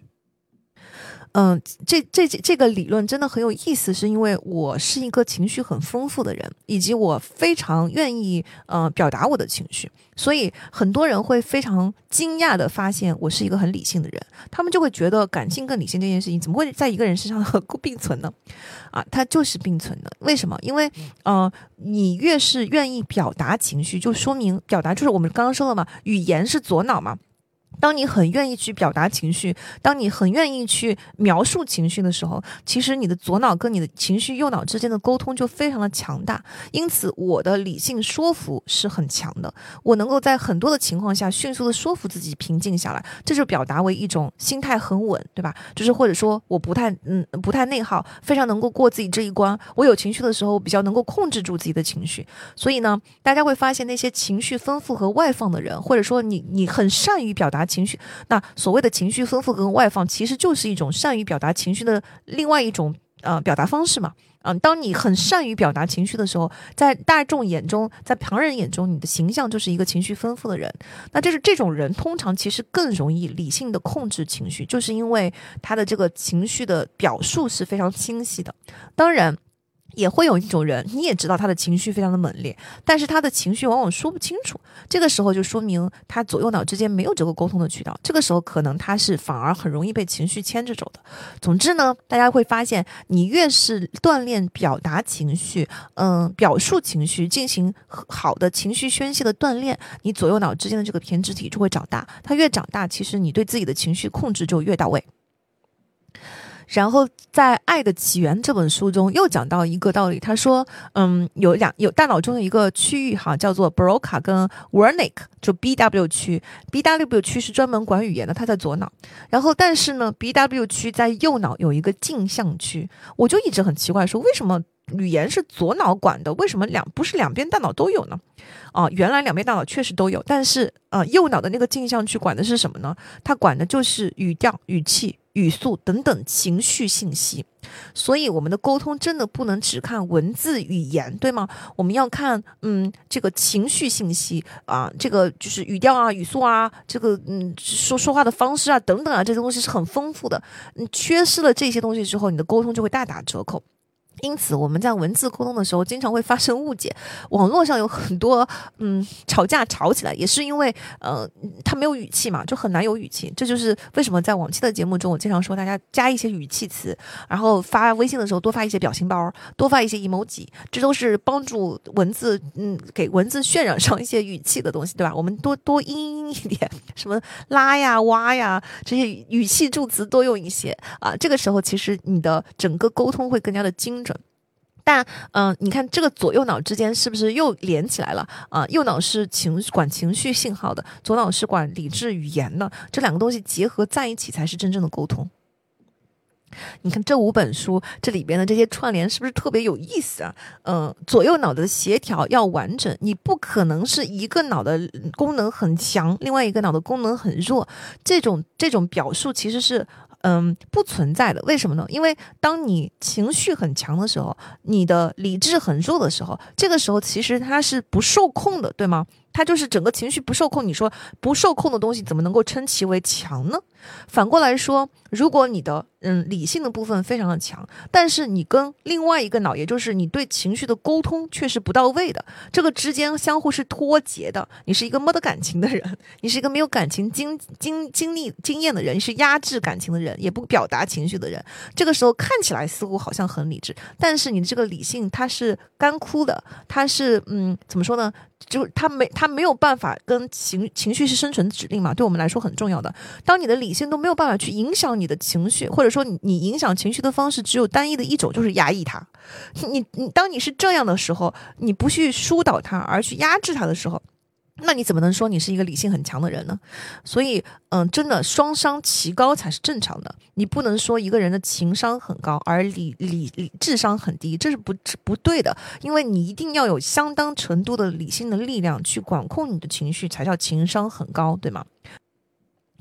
好，希望就是以上三个收获没有把大家讲讲的困，讲的睡着哈。我我个人是觉得非常有有有有意思，但是我不确定讲出来了之后会不会显得很枯燥。嗯，总之我自己今年真的是在读书中，在做播客中，在跟大家的互动中得到了很多很多的收获，就是这些都是我以前没有这么快就能够感悟到的串联，嗯，没有这么快能够感悟到的深层的东西。它是搭建在我前面说过的那个做播客的那那那那么三十多期、三十多本书的整个大的知识框架的基础上，它已经相互我自己开始动态串联起来了，有这么一个知识融通的基础，所以我对所有知识的感受都比以前要深了一层。最后想跟大家聊一下对明年的展望吧。嗯，明年肯定第一件头等大事肯定是好好的把节目做下去。纵横四海嗯提出过一个愿景，我们的人类使用说明书先想想要至少做到一百本书，然后现在已经做到了三十九本，是吧？如果我没有记错的话，呃，所以到明年我们差不多还是会把这个一百本书先把它做完。然后如果按照我们现在这个更新速度呢，大概到二零二五年，就是后年的时候，我们就能够把这本人类使用说明书给编好了。那我们现在的这个按现在的这个更新速度是两周一更嘛，所以嗯，在中间不更新的那一期，呃，那一周我们就现在以现在的惯例来说，嗯，如果没有其他的事情阻碍的话，我们就会给大家做直播，所以大体上会是一周节目一周直播的这么一个状态。然后，嗯，微博上也会多写读书笔记。今年下半年开始，我的微博慢慢的形成了一种我有更新的感悟。嗯，对，那那就是有一期节目衍生出来的一些很新的东西，或者是节目里面我觉得我换一种说法能够把它说得更简洁，把它总结一下的这个东西，我都会发在微博上。所以其实下半年开始，大家会发现我发微博的频率跟以前相比也会稍微稳定了一些。嗯，这也是呃播客带给我的一个输出的优势。所以在在微博上我也会继续持续更新的，嗯，在微博上除了呃这个写那个我们做过的节目的读书笔记之外呢，我也会给大家嗯推荐一些其他的书，像今年已经给大家推荐了好几个书单，以及我额外读的没有做到节目中的这些书，明年都会比今年更加勤奋的写出读书的感悟啊、笔记啊，分享给大家的，然后。除了第二个，就是把节目做下去之后，第二个呢，嗯，会努力的给大家做线下活动。我知道线下活动的呼声非常的高，嗯，年前我们就会在上海办一次，但是因为呃现在的规模会比较大，不像之前我们我们今年二零二三年做线下活动的时候，我们应该连五万订阅都还没有到在小宇宙上，所以呃我们当时就可以做到一个五十人以内的小规模的这么一个沟通跟交流，但是规模更。大以后这么多的人。嗯，肯定是做不到每一个人都能自我介绍了。然后以及，嗯，我们在整个就是互互动的这个环节，可能也会有一些变动。所以我们要等到这个忙季，就是一月的第一周过去了之后，好好的想一想。然后，但是我们在年前一定会给大家做一次上海的线下活动的。其他的城市不好意思，暂时就没有办法，因为现在在我们的主业忙季嘛。啊，上海的这场活动应该是在一月二十号的那个周六。呃呃，我们的团队的小伙伴们已经去。看场地了，当然，大家如果有什么更好的场地，也可以欢迎向我们推荐哦。嗯，所以嗯，期待在一月二十号见到大家。那呃，明年在各个各地的这个线下活动，我们也会努力的去计划去推动的。然后也希望能够想到一些好的方法，能够让大家自己就在线下活动里面自己能够聚会起来，因为我们是一个读书节目嘛，还是希望能够带动大家在线下产生高质量的。嗯，朋友关系，然后嗯，建立更好的人际关系，嗯，拓宽自己的圈子，认识更多的人，嗯，产生更多读书之外的这些互动跟交流。所以明年我们也会想办法，在这个方面想一想，怎么能够让大家做出自己线下的小的读书会吧。嗯嗯。那接下来呢？除了这些之外，我们的我的第三个计划是我明年确实有一些出书的计划。今年也有很多出版社嗯联系我，然后目前我们在有有已经有一定想法的两个大的方向呢。第一个是我一直很想给大家写一本关于笔记的书，因为笔记的力量那一那一期虽然已经讲了很多，但是由于笔记这个东西是要视力的嘛，就是你要眼睛看到这个笔记到底应该怎么做，所以。我觉得那一期真的非常值得写成一本书，并且在这本书里面加入很多案例，比如说我们英文笔记应该怎么做，单词笔记应该怎么做啊，读书笔记应该怎么做，然后平常的这些知识的积累应该怎么做。整个在集合结合上，我最近一两两三年对于 Notion 的实践使用，其实我觉得这些东西真的都很有用。就是它对于我们整个知识体系的搭建，笔记做好真的是一块很重要的基石。这是我很想写的一本书。然后，嗯，我们也会想要说，纵横四海的节目有这么多的内容，也会想要一个办法，能够把纵横四海，嗯，这些所有的内容集结出来，嗯，让大家有文字版的东西，更精简的东西可以参考。这是两个想要走的方向吧，嗯，所以这是我们明年的出书计划。明年可能也会尝试一些其他的节目的那个嗯尝试吧，因为纵横四海它就是人类使用说明书，它是有一个主题的，然后这里边的这些内容它其实没有办法就其中的一个主题讲的特别的多，但是有一些主题我个人非常的感兴趣，我觉得也很值得把它拿拿出来，比如说商业故事。那嗯，其实我个人是对商业故事就很感兴趣，但是人类使用说明书里面显然不可不可能有太多的商业的故事，我们可能会讲一些商业的规律，可是我们不会讲故事。可是我又很喜欢讲故事，所以也许我们会做一个商业故事的专辑啊，讲一讲这个有史以来最大的。对冲基金啊啊，这个史上最大的一个诈骗案呢，硅谷的这些神奇的东西啊等等，其实通过这些商业故事，我们不但能够听到商业规律，我们也能够听到很多人性的东西啊，历史在不断的重复，很有趣的东西。嗯，然后以及。今年我读的书里面，其实有十四本是传记类的，或者生活记录，或者是这些职业传记类的。我觉得传记真的非常非常的有趣，所以我也在考虑说，我们要不要做一个嗯跟传记相关的节目，可以给大家读一读传记相关的书，因为传记这个题材可能是不会进入到人类使用说明书这这这本说明书中的。那像今年读的，嗯啊，讲就是我特别今年不是出了马斯克传吗？然后我之所以很喜欢看马斯克传，是因为不是马斯克这个人啊，马总这个人我其实没有什么太大的兴趣，但是我对他的作者非常非常的感兴趣，Water Erickson，他是我很喜欢的传记作者，他写的特别的好。所以我决定明年有一个计划，就是把他写的所有的书都看完。嗯，正好其实这个基辛格今年过世了，然后所以我接下来要读的就是基辛格传，也是 Walter Erickson 写的，然后以及他还写过爱因斯坦传，所以我希望能够把他写的传记全都看完。那么加在一起就是乔布斯、马克思、基辛格、爱因斯坦有很多在在里面。然后我也想要，就是今年我不是读了 Matthew Perry，就是呃 Chandler 老友记中小钱钱的扮演者他的传记，我读了 Britney Spears 的传记，嗯，自传就是 The Woman in Me，呃，那个 Matty 的那一本叫做 Lovers, Friends and the Big Terrible Thing，就是他讲他的嗯这个酒酗酒的事情，以及他有一些 obstacles 的，呃，这这这以及他在整个。对抗嗯药物过瘾的这么一个心路历程吧，然后我还读了一本叫做《Hunger》，是嗯讲嗯情绪性进食、过度进食和超重的体重的烦恼。然后我很多年前我特别喜欢的一本自传是崔纳瓦写的《Born a Crime》，呃，天生有罪啊，特别好看那本传记，真的巨好看。在还今年还读了桥水基金的那本《The Found》，就是。达里欧，达里欧这个人吧，呃，表面一套，对吧？这个背地一套，呃，这里边的内幕也非常的有意思。总之，其实我觉得传记类、纪实类和自传类也是非常有趣的一个类目啊。不知道有没有空能够去做这方面，看大家有没有兴趣吧。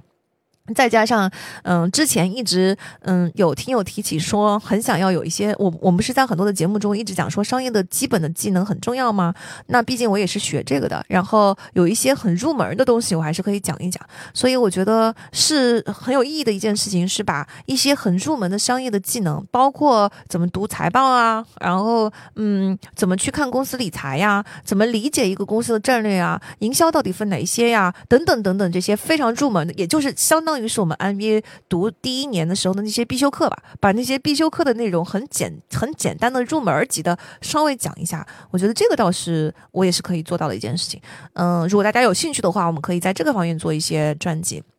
再比如说，嗯，关于女性主义的书，我觉得其实也有很多，而且是有很多不同的国别、不同的年代写的这些书。这些书里边，嗯，我们看到一个又一个的一本又一本相关的题材的时候，我觉得这这个话题上就是要多元。读的很多的时候，我们自然而然就会对这个话题有更深的理解。这些啊，就是我觉得我这个都是 怎么说呢？嗯，嘴巴比胃大是吧？是吧？我我有很多让人兴奋的项目，我都是很想做。就是明年想要思考的一些探探索的一些方向，当当当然时间的关系不可能做出这么多，但是先跟大家聊一聊嘛。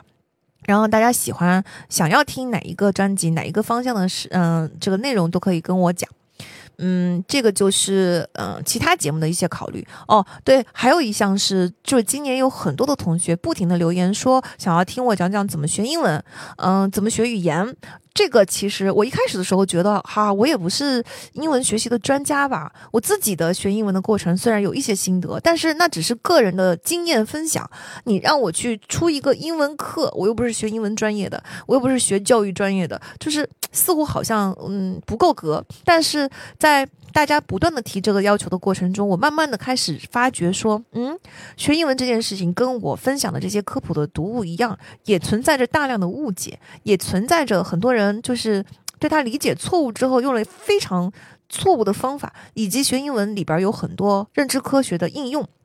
这些从这个角度切入进去，就是不要走那个惯有的那一套。我们学了十年英文还是哑巴英文，真的不要走惯有的那一套。我们从嗯真正的语言学习、认知科学、刻意练习、组块练习、反组块练习等等这些原理切入进去去讲语言的话，倒是一个新的。嗯，角度以及其实这么多年我教学 GMAT，我觉得 GMAT 的英文是一个非常有构架的英文学习的体系。所以在这些基础上，还有就是今年我也嗯探索了一些怎么提高、打破口语的瓶颈，去谈那个更高深的问题啊，怎么能够去做一些我最讨厌的背单词这件事情，我有有些新的新的这个感悟，都发在微博上了。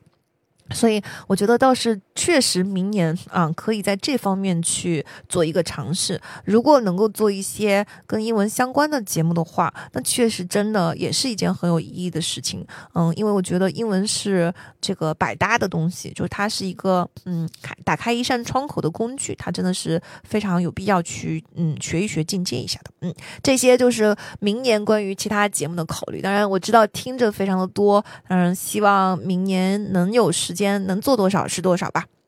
然后最后呢，是我们一个最新的尝试，嗯，就是我们想要推出知识星球啦，嗯，起因是什么呢？是因为作文赛这一年来经常遇到索要文字稿的要求啊，然后我说过好几次，我解释过很多次为什么嗯不给逐字稿哈，嗯，那这个要求就慢慢的开始减少了，大家就已经开始慢慢知道说，嗯，逐字稿，因为每次的逐字稿都有。至少是几万字吧，我不相信这个逐字稿给了以后，大家真的能够每一期都去看，然后选出重点，然后再学习一遍。就是就算你们能做到，也真的没有这个必要，完全没有这个必要。然然后，嗯，逐字稿这个东西通常都是一种心理安慰，给了以后你就把它束束之高阁，对吧？笔记都是不去用的。我们要做 BGM 系统，也就是 Baby Notes、Growing Notes 和 Mature Notes。但是几万字的东西，你是没有办法从 Baby Notes 开始去培育它的。所以逐字稿真的没有意义，不是我不愿意给，嗯，但是嗯，内容真的是非常多。现在不过是三十多本书，已经开始就是什么内容在哪一期出现，大家已经记不住了。真的很多人问我说啊，奖赏桶是哪一期出现的？平等什么人人皆为目的啊，不为互互相不为手段是哪一期出现的？情绪宣泄是哪一期出现的？什么什么疗愈是哪一期出现的？就是经常现在我已经开始不断的受到这样的问题，所以我自己有时候都记不住，有些我能记住，有些。连我自己都要去查，说啊，到底是在哪一期出现的？甚至会发现，因为我我也在整理笔记，甚至会发，经常会发生，说我整理到这时候，我说啊，这一期我当时还讲过这个吗？我讲的真好，就是这个理论真不错，就是经常会有这样的情况发生。所以我也确实，嗯，开始意识到说，提供笔记这件事情变得越来越重要，这个需求变得越来越刚需吧。那怎么能够在不提供出这个，但是在提供笔记，尤其是要符合 B G M 的理论，我们可以从 Baby Notes 开始，把别人给你的笔记慢慢的变成自己的笔记，然后呢，让这个笔记可以呃 organic 就有机生长。让这个笔记里面经常能够去插入一些新的东西。如果是一个很成体系的一套笔记系统的话，你其实很难插的。只有当它做成一张一张知识卡片的时候，每一张卡片它是一个固定的知识点，然后这个知识点里面就能够插很多的东西。举例来说，我刚才说的，我们今年收获知识收获第三，就是那个五本书的串联，就是理性脑加上感性脑的那个串联。它本身就可以作为一张知识卡片。这张知识卡片一开始的时候，它作为 baby Nose 的时候，它可能就是呃情商里面的那句话，就是理性脑跟感性脑之间存在一个沟通的通道。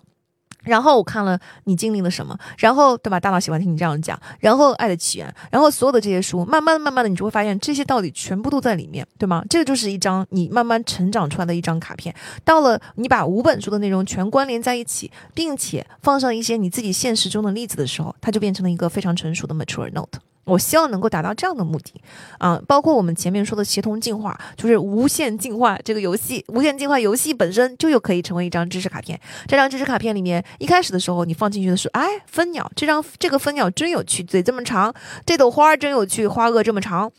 这是协同进化的一个基本的原理。当你读了《寄生虫星球》的时候，你就会发现说，协同进化是呃我们跟敌人之间进化到今天这么复杂的形态。当你读了《战斗细胞》的时候，你可以说啊，协同进化是因为我们的免疫系统跟我们的敌人相互之间的进化。你看这个 note 是不是就一点一点的又增长起来了？在这个过程中，我们还可以加入我们身边的例子。我从小到大是因为哪个竞争对手才能长成今天这样子的？这不也是所谓的协同进化吗？对吧？再包括前面说的思索等等等等一切，其实我希望能够做成这样知识卡片的样子，然后不断的去蒸馏和提纯，让这张卡片有机的在你的知识库里面能够去生长，然后再加上呢，就是这些卡片之间相互会产生很多的关联。总之，我想要达到以上所非常复杂的目的，那正好我也在不停的推动大家去使用 Notion 这样的数据库管理。所以，嗯，综上所有的诉求之后，我觉得我们就想要做一个知识星。球就达到以上的这些目标，那这个知识星球会做什么呢？首先呢，我们会把每一期的节目的笔记整理出来，它不是一个笔记的文稿，而是一张一张已经给大家做好的知识卡片。那这个知识卡片的基础上，大家可以选取你自己需要的那一张卡片，把它存到你的知识库里面去。然后这张卡片上，你自己我你可以直接拷贝我发的内容。但是拷贝的过程中，你就可以把这张卡片里面内容进行一些修改和删减。然后每一张卡片发出来的时候，我相信大家都会对对它进行讨论，说啊，这个原理在我的生活中可能是这样的应用。这些讨论都是一些很好的启发。你也可以把讨论里面触动你的部分，把它拷贝到你这张卡片中去。然后以后我们可能有了新的感悟，我们也可以在这个星球里面去讨论说啊，我对于那个知识卡那一张知识卡片突然之间有了一个新的感悟，原来是这样子的呀。然后呢，大家看了以后，也可以把你的案例收到那一张知识卡片下。你看，这样的知识卡片的管理不就很有趣吗？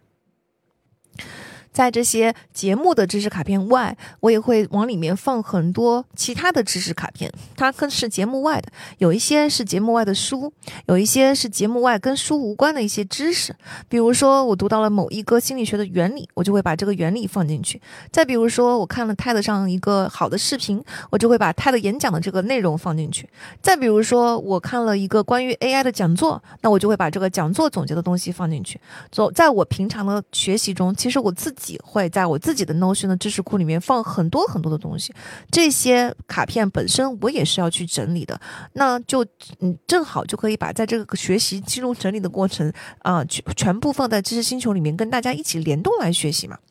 所以，呃，知识星球囊括的第一个部分就是，嗯，第一是所有节目的知识卡片，第二是所有节目外的知识卡片。希望大家也能够一起来打造这个知识卡片库，去，嗯，就贡献自己的知识卡片哈。啊，这是第一个部分。第二个部分呢，就是带领大家去把 Notion 的整个数据库建立起来。嗯，我真的觉得，就是 Notion 的第二大脑真的非常非常重要。我们讲过了这么多关于大脑的原理，就知道，嗯，学习这件事情，或者说智商这件事情，是智商是分两层的嘛？一层是反应速度，一层是你的知识储备。反应速度这件事情是天生的，我们不能改。但是知识储备可以跟着我们的积累越来越高，越来越高。所以智商是可以改变，智商是可以越来越高，越来越高的。那那这个，嗯，知识储备光靠我们 原始大脑真的不够用。